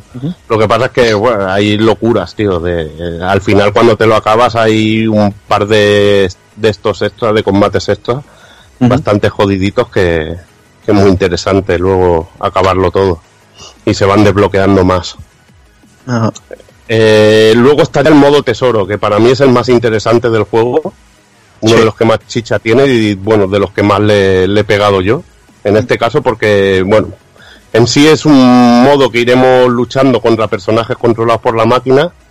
Y en sí es un modo survival. Es el típico modo survival, pero al ganar a cada, a cada enemigo, eh, iremos ganando accesorios para nuestros personajes, eh, trajes, etcétera, etcétera. Y al ir superando rivales, también nos darán cofres de tesoro con dinero del juego, ítems y también accesorios para personajes, que te irán dando bonus especiales. Eh, luego, durante este modo, habrá combates contra jefes con, con suculentas recompensas, que son los que te darán los objetos más, más preciados, y algunos especiales, combates especiales que te van saliendo al cabo del rato, en el que, por ejemplo, la acción va al doble de velocidad, eh, hay daño doble para el enemigo y para ti, y bueno, lo dicho, en sí un modo, un modo survival que creo que funciona muy bien, sobre todo por las recompensas que te da, que te pica conseguir accesorios, porque es la manera más rápida de, de hacerlo, Mm. más que comprarlos, y, y ese quizá el modo más divertido, en este caso, por sobre todo por los combates especiales. Y de hecho, el, el modo survival del Street Fighter V, por ejemplo, tendría que haber sido algo así. Y hubiera estado muy bien. Es que el, el Street Fighter V lo que falla es que siempre está el mismo puto orden de personajes del Sí. Survival. Mm. Y aquí te aparecen random, y lo dicho, te puede aparecer un jefe y, y lo disfrutas o lo sufres. Mm. Luego tendríamos el típico modo versus para medirnos el lomo co- contra otro contra un, rival controlado por la máquina por otro por otro ser humano. Que como siempre la diversión a doble es mucho mayor. Y luego tenemos el, el modo práctica clásico con el que podemos variar un montón de parámetros y practicar todas las técnicas del juego. Pues como siempre viene muy completo con el listado de movimientos. Aunque bueno, siempre me gustaría a mí el listado de movimientos este que los vas haciendo y se van apuntando solos. Y el tener que irlos pasando se me hace un poco, un poco farragoso. Pues bueno, es bueno que esté todos los movimientos y lo que digo yo siempre de un juego como Tekken o Virtua Fighter, píllate un personaje y concéntrate en él porque la cantidad de combos y complejidad es bastante alta y, y no es un juego en el que puedas memorizarte todos los personajes como si en si te puede pasar en el en un Street Fighter 5 es otro rollo. Es otro rollo. Eh, luego tendríamos eh, los modos online. El modo online de Tekken 7 nos permite realizar partidas entre amigos igualadas y lo mejor eh, torneos en los que la diversión pues imaginaos se multiplica pero por mucho y se puede manquear de, de buena manera, como yo mismo he hecho muchas veces jugando a este juego.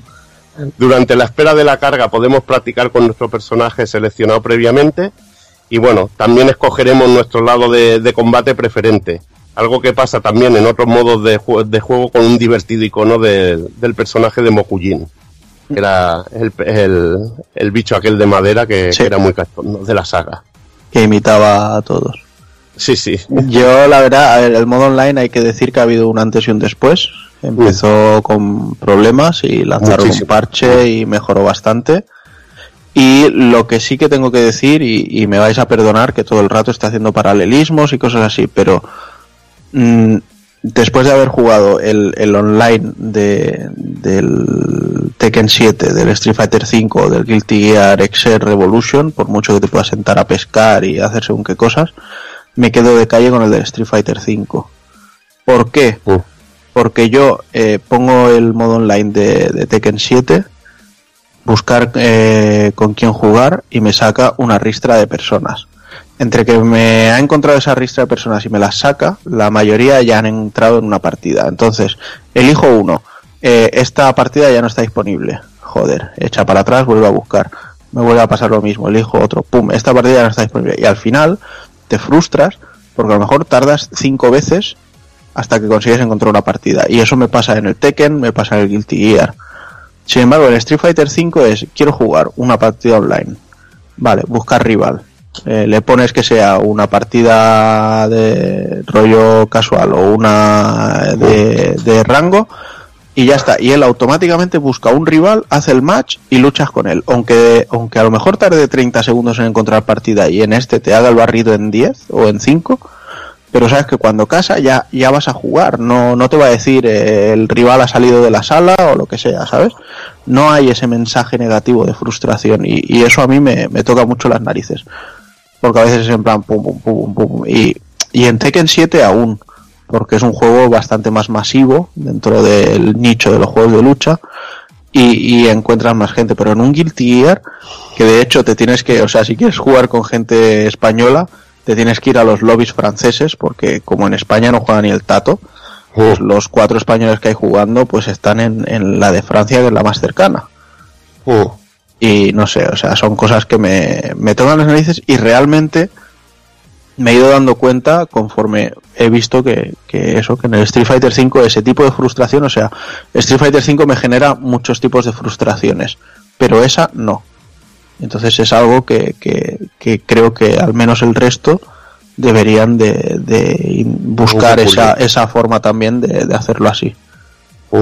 Bueno, yo por decirte recuerdo recuerdo de, la de Death or Alive 4 que era genial porque te podías poner tu avatar, estabas en el mundo, podías ver un combate mientras esperabas a que llegara tu turno y era una de las más bestias que he visto en cuanto a salas online y eso, estaba trabajadísimo.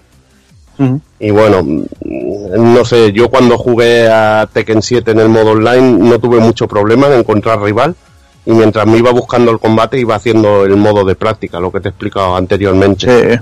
Y no me resultó extremadamente frustrante, pero sí que hay que decirlo, que, que cuando hay un juego que lo hace mejor, hay que, hay que comentarlo y punto. Y, y eso es lo que tú dices, crea frustración y te, y te raya. Y, tú lo que quieres es echar una partida rápida y el perder ese tiempo pues te, te jode, te jode bastante.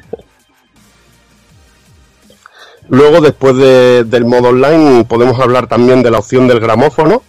Eh, al parecer que es un modo exclusivo de la versión de Play 4 que nos permite poder escuchar durante los combates las OST de anteriores entregas de la saga Tekken. Algo similar a lo que podíamos hacer en el Virtua Fighter 5 Final Showdown, eh, juego de descarga que estaba para Play 3 y 360. Y nada, mm, una opción muy interesante, sobre todo para quien no le guste la música machacona del, del Tekken 7 y ponerse la música que, que le gustará más de otra versión de, del juego. Sí, porque para, para mí, 4. para mí sin duda la banda sonora de Tekken 7 es lo peor del juego, pero de calle, ¿eh? Hay algún tema co- como el de Gouki y eso que se puede Se salvar, salvan, pero sí, poquito, poquito, muy poquito. Eh, luego tiene también la galería y bueno, decir que en los distintos modos de juego podemos ganar dinero con el que comprar ilustraciones y vídeos de todos los juegos de la saga Tekken. Un extra bastante espectacular que está muy bien. A mí me encanta ver sobre todo los vídeos antiguos y ver cómo han evolucionado los CGs. De, de- de poderte ver los finales del Tekken 1 en que ves a los modelados de los personajes. Ves que es un vídeo CG y es que ves que los modelados de los personajes son muchísimo peor que los del... los- podríamos decir ya que los del Tekken 4, por ejemplo, que ya salieron en Play 2, pero muchísimo peor. Es realmente muy cachondo. El final de Nina Williams os lo recomiendo de ver del Tekken 1 para que, para que veáis un ejemplo de cómo ha avanzado la tecnología en este aspecto porque es brutal, tío. Sobre todo a nivel de animación, expresión facial, era, eran bastante chunguetes. Y eso que Namco era uno de los líderes a la hora de, de hacer CGs. Pero bueno, fue evolucionando este tema, este tema muchísimo, muchísimo. bueno, brutal que, que estén los vídeos de todos los finales, de, de todos los Tekken y verte, por ejemplo, el, fin- el final de Brian Fury que pilla el cañón del tanque y se lo lanza a los enemigos y todo ese tipo de, de bacaladas o el final aquel que se va en el que se van el Paul Phoenix y el Mars al lado van ahí con una furgoneta que les ha tocado una pasta y se la están gastando es una puta locura una puta locura. Y mola mucho. Y ilustraciones a cascoporro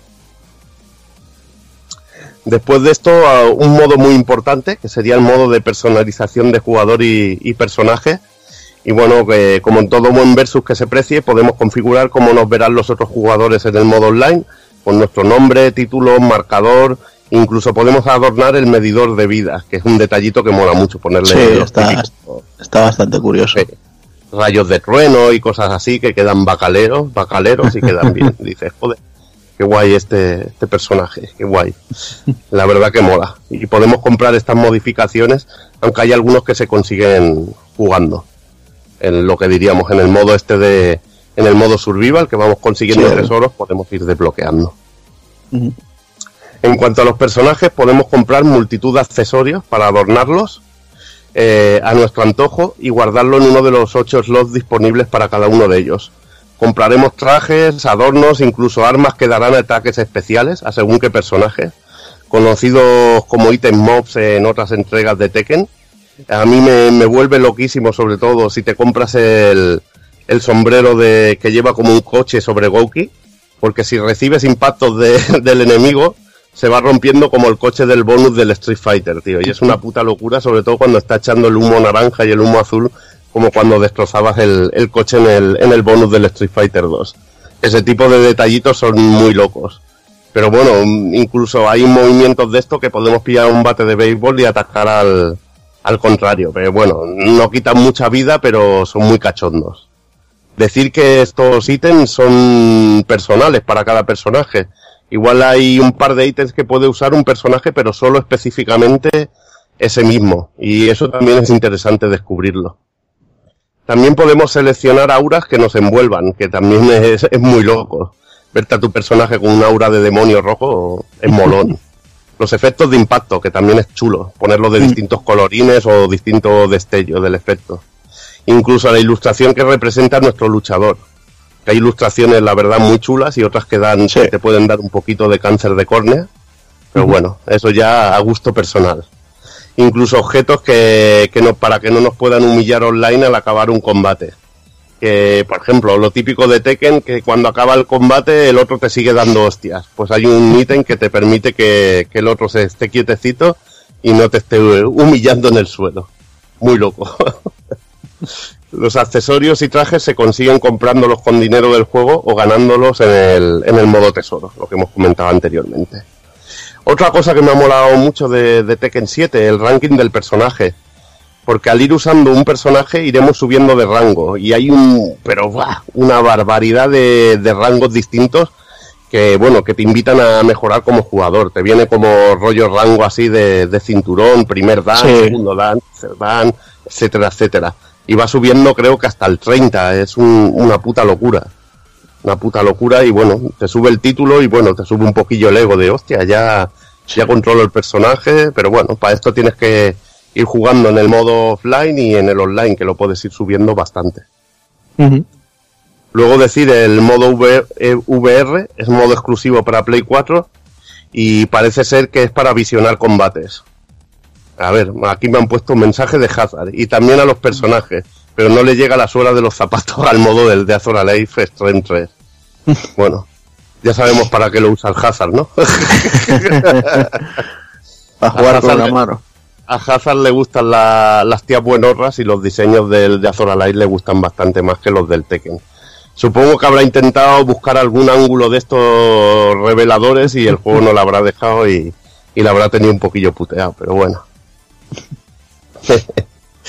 en el apartado técnico, decir que el juego hace uso del Unreal Engine 4, muy compatible a la hora de poder portarlo a distintas plataformas.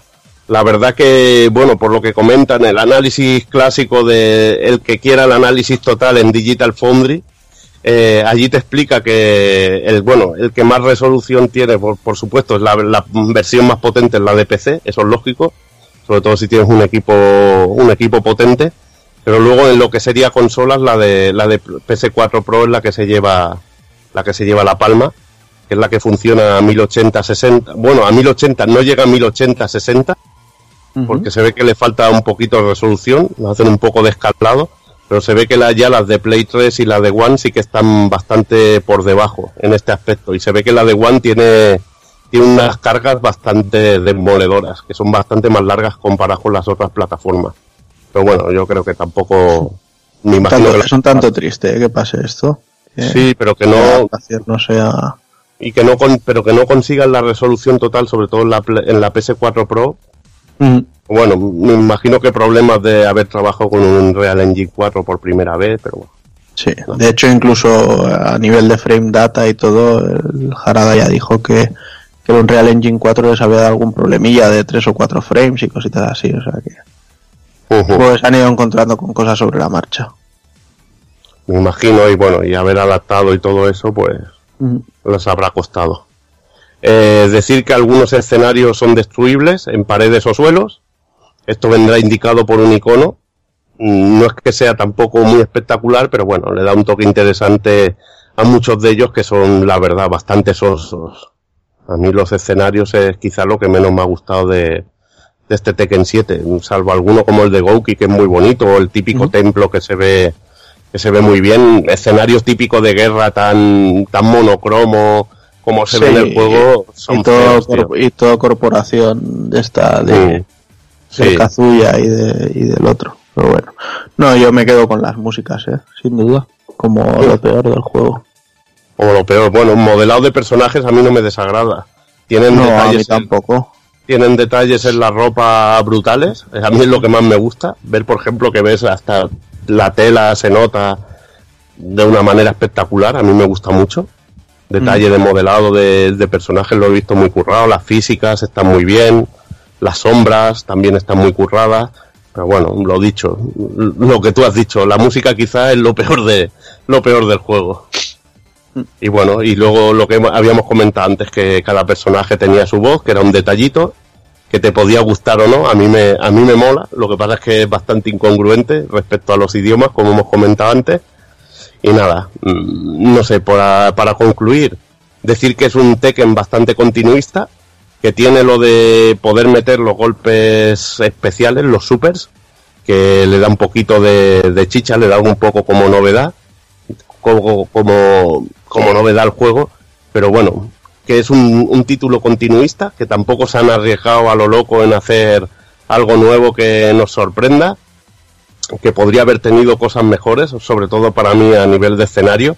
Me hubiera gustado que hubiera pegado un paso adelante y que hubiera sido un poco como eran, era de Azor Alive, que, tenía muchos escenarios multinivel y todo esto, que a mí me, me molan esas cosas, que fuera un poco más in- interactivo con entorno, que se rompieran más cosas, que alguna cosita hay, pero no mucha.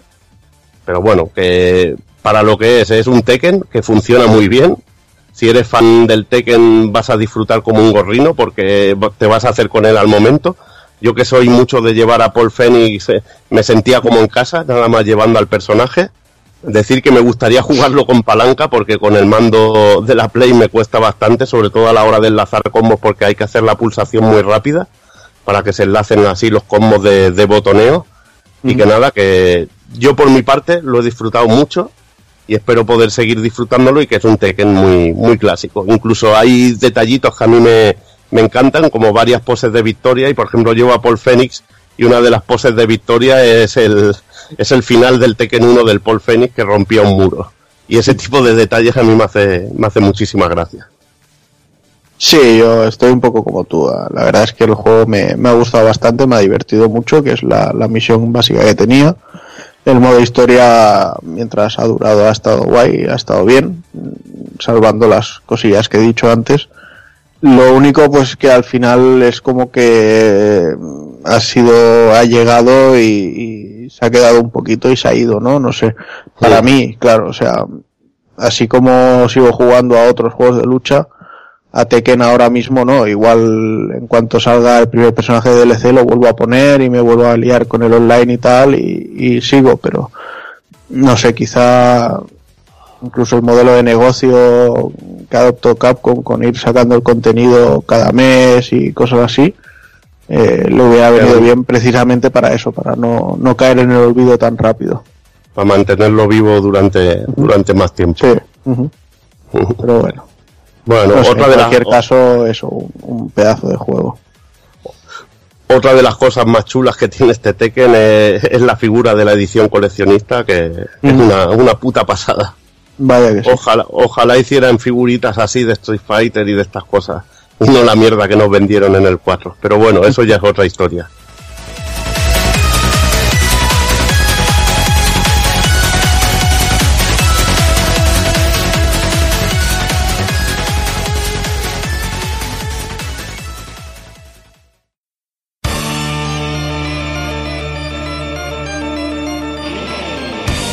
Y recuerda, si no te mola ser un calamar y quieres estar bien informado, pásate por el blog pulpofrito.com. También puedes seguirnos en Twitter y Facebook.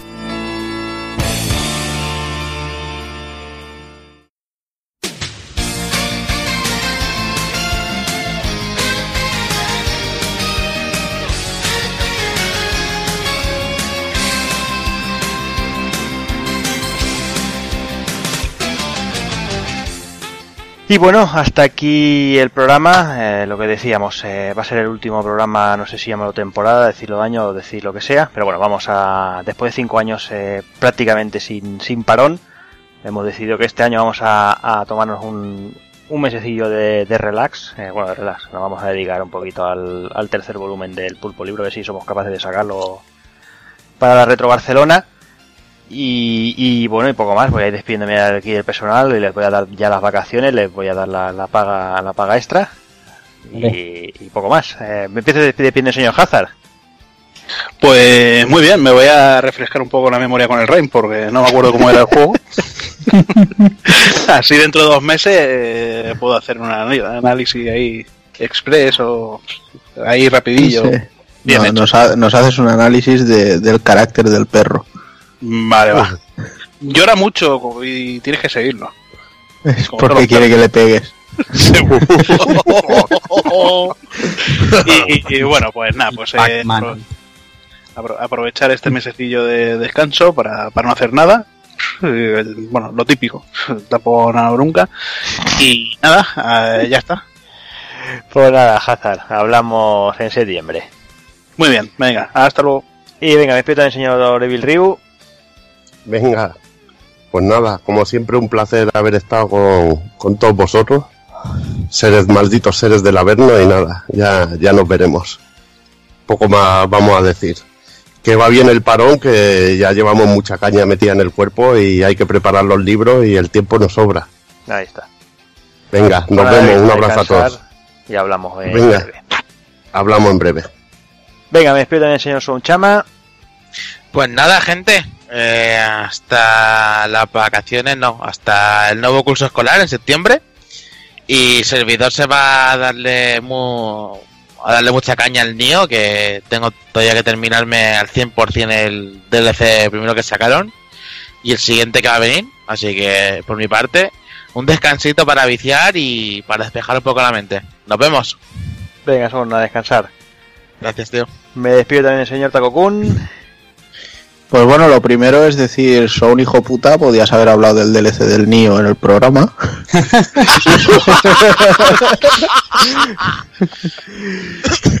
y poco más, pues eso que yo creo que en el fondo vamos a agradecer este descansito, este parón. Eh, ya se nos ha notado en el programa de hoy que tenemos muy, muy mala savia en, en las venas corriendo ya, que, que soltamos a la más mínima una puñalada por cualquier lado.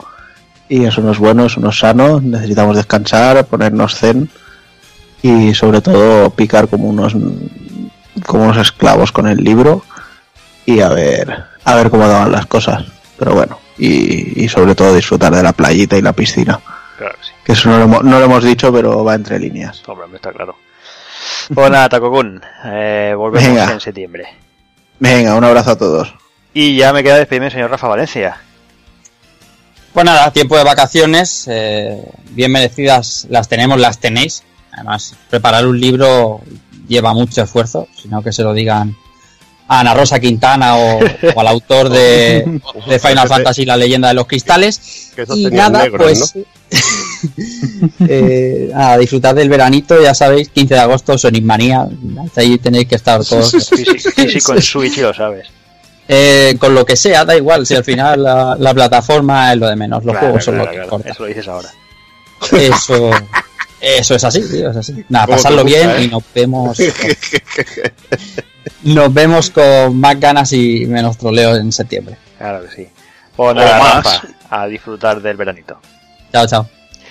Y bueno, pues como siempre deciros eso, que bueno, que es, eh, sobre todo en estas fechas, eh, aprovechéis sobre todo para viciaros mucho, playita, alcohol, mujeres, lo que os dejen, mujeres o hombres, lo que, más os apetezca cada uno o cada una. Y, y bueno, y también deciros que bueno, que seguiremos por ahí por las redes sociales, eh, estamos ahí como siempre en la cresta tecnológica siempre y hemos abierto un canal de, bueno, un grupo de Telegram, que vamos, como estamos ahí a tope, ahí los pioneros que somos. Sí, sí, sí.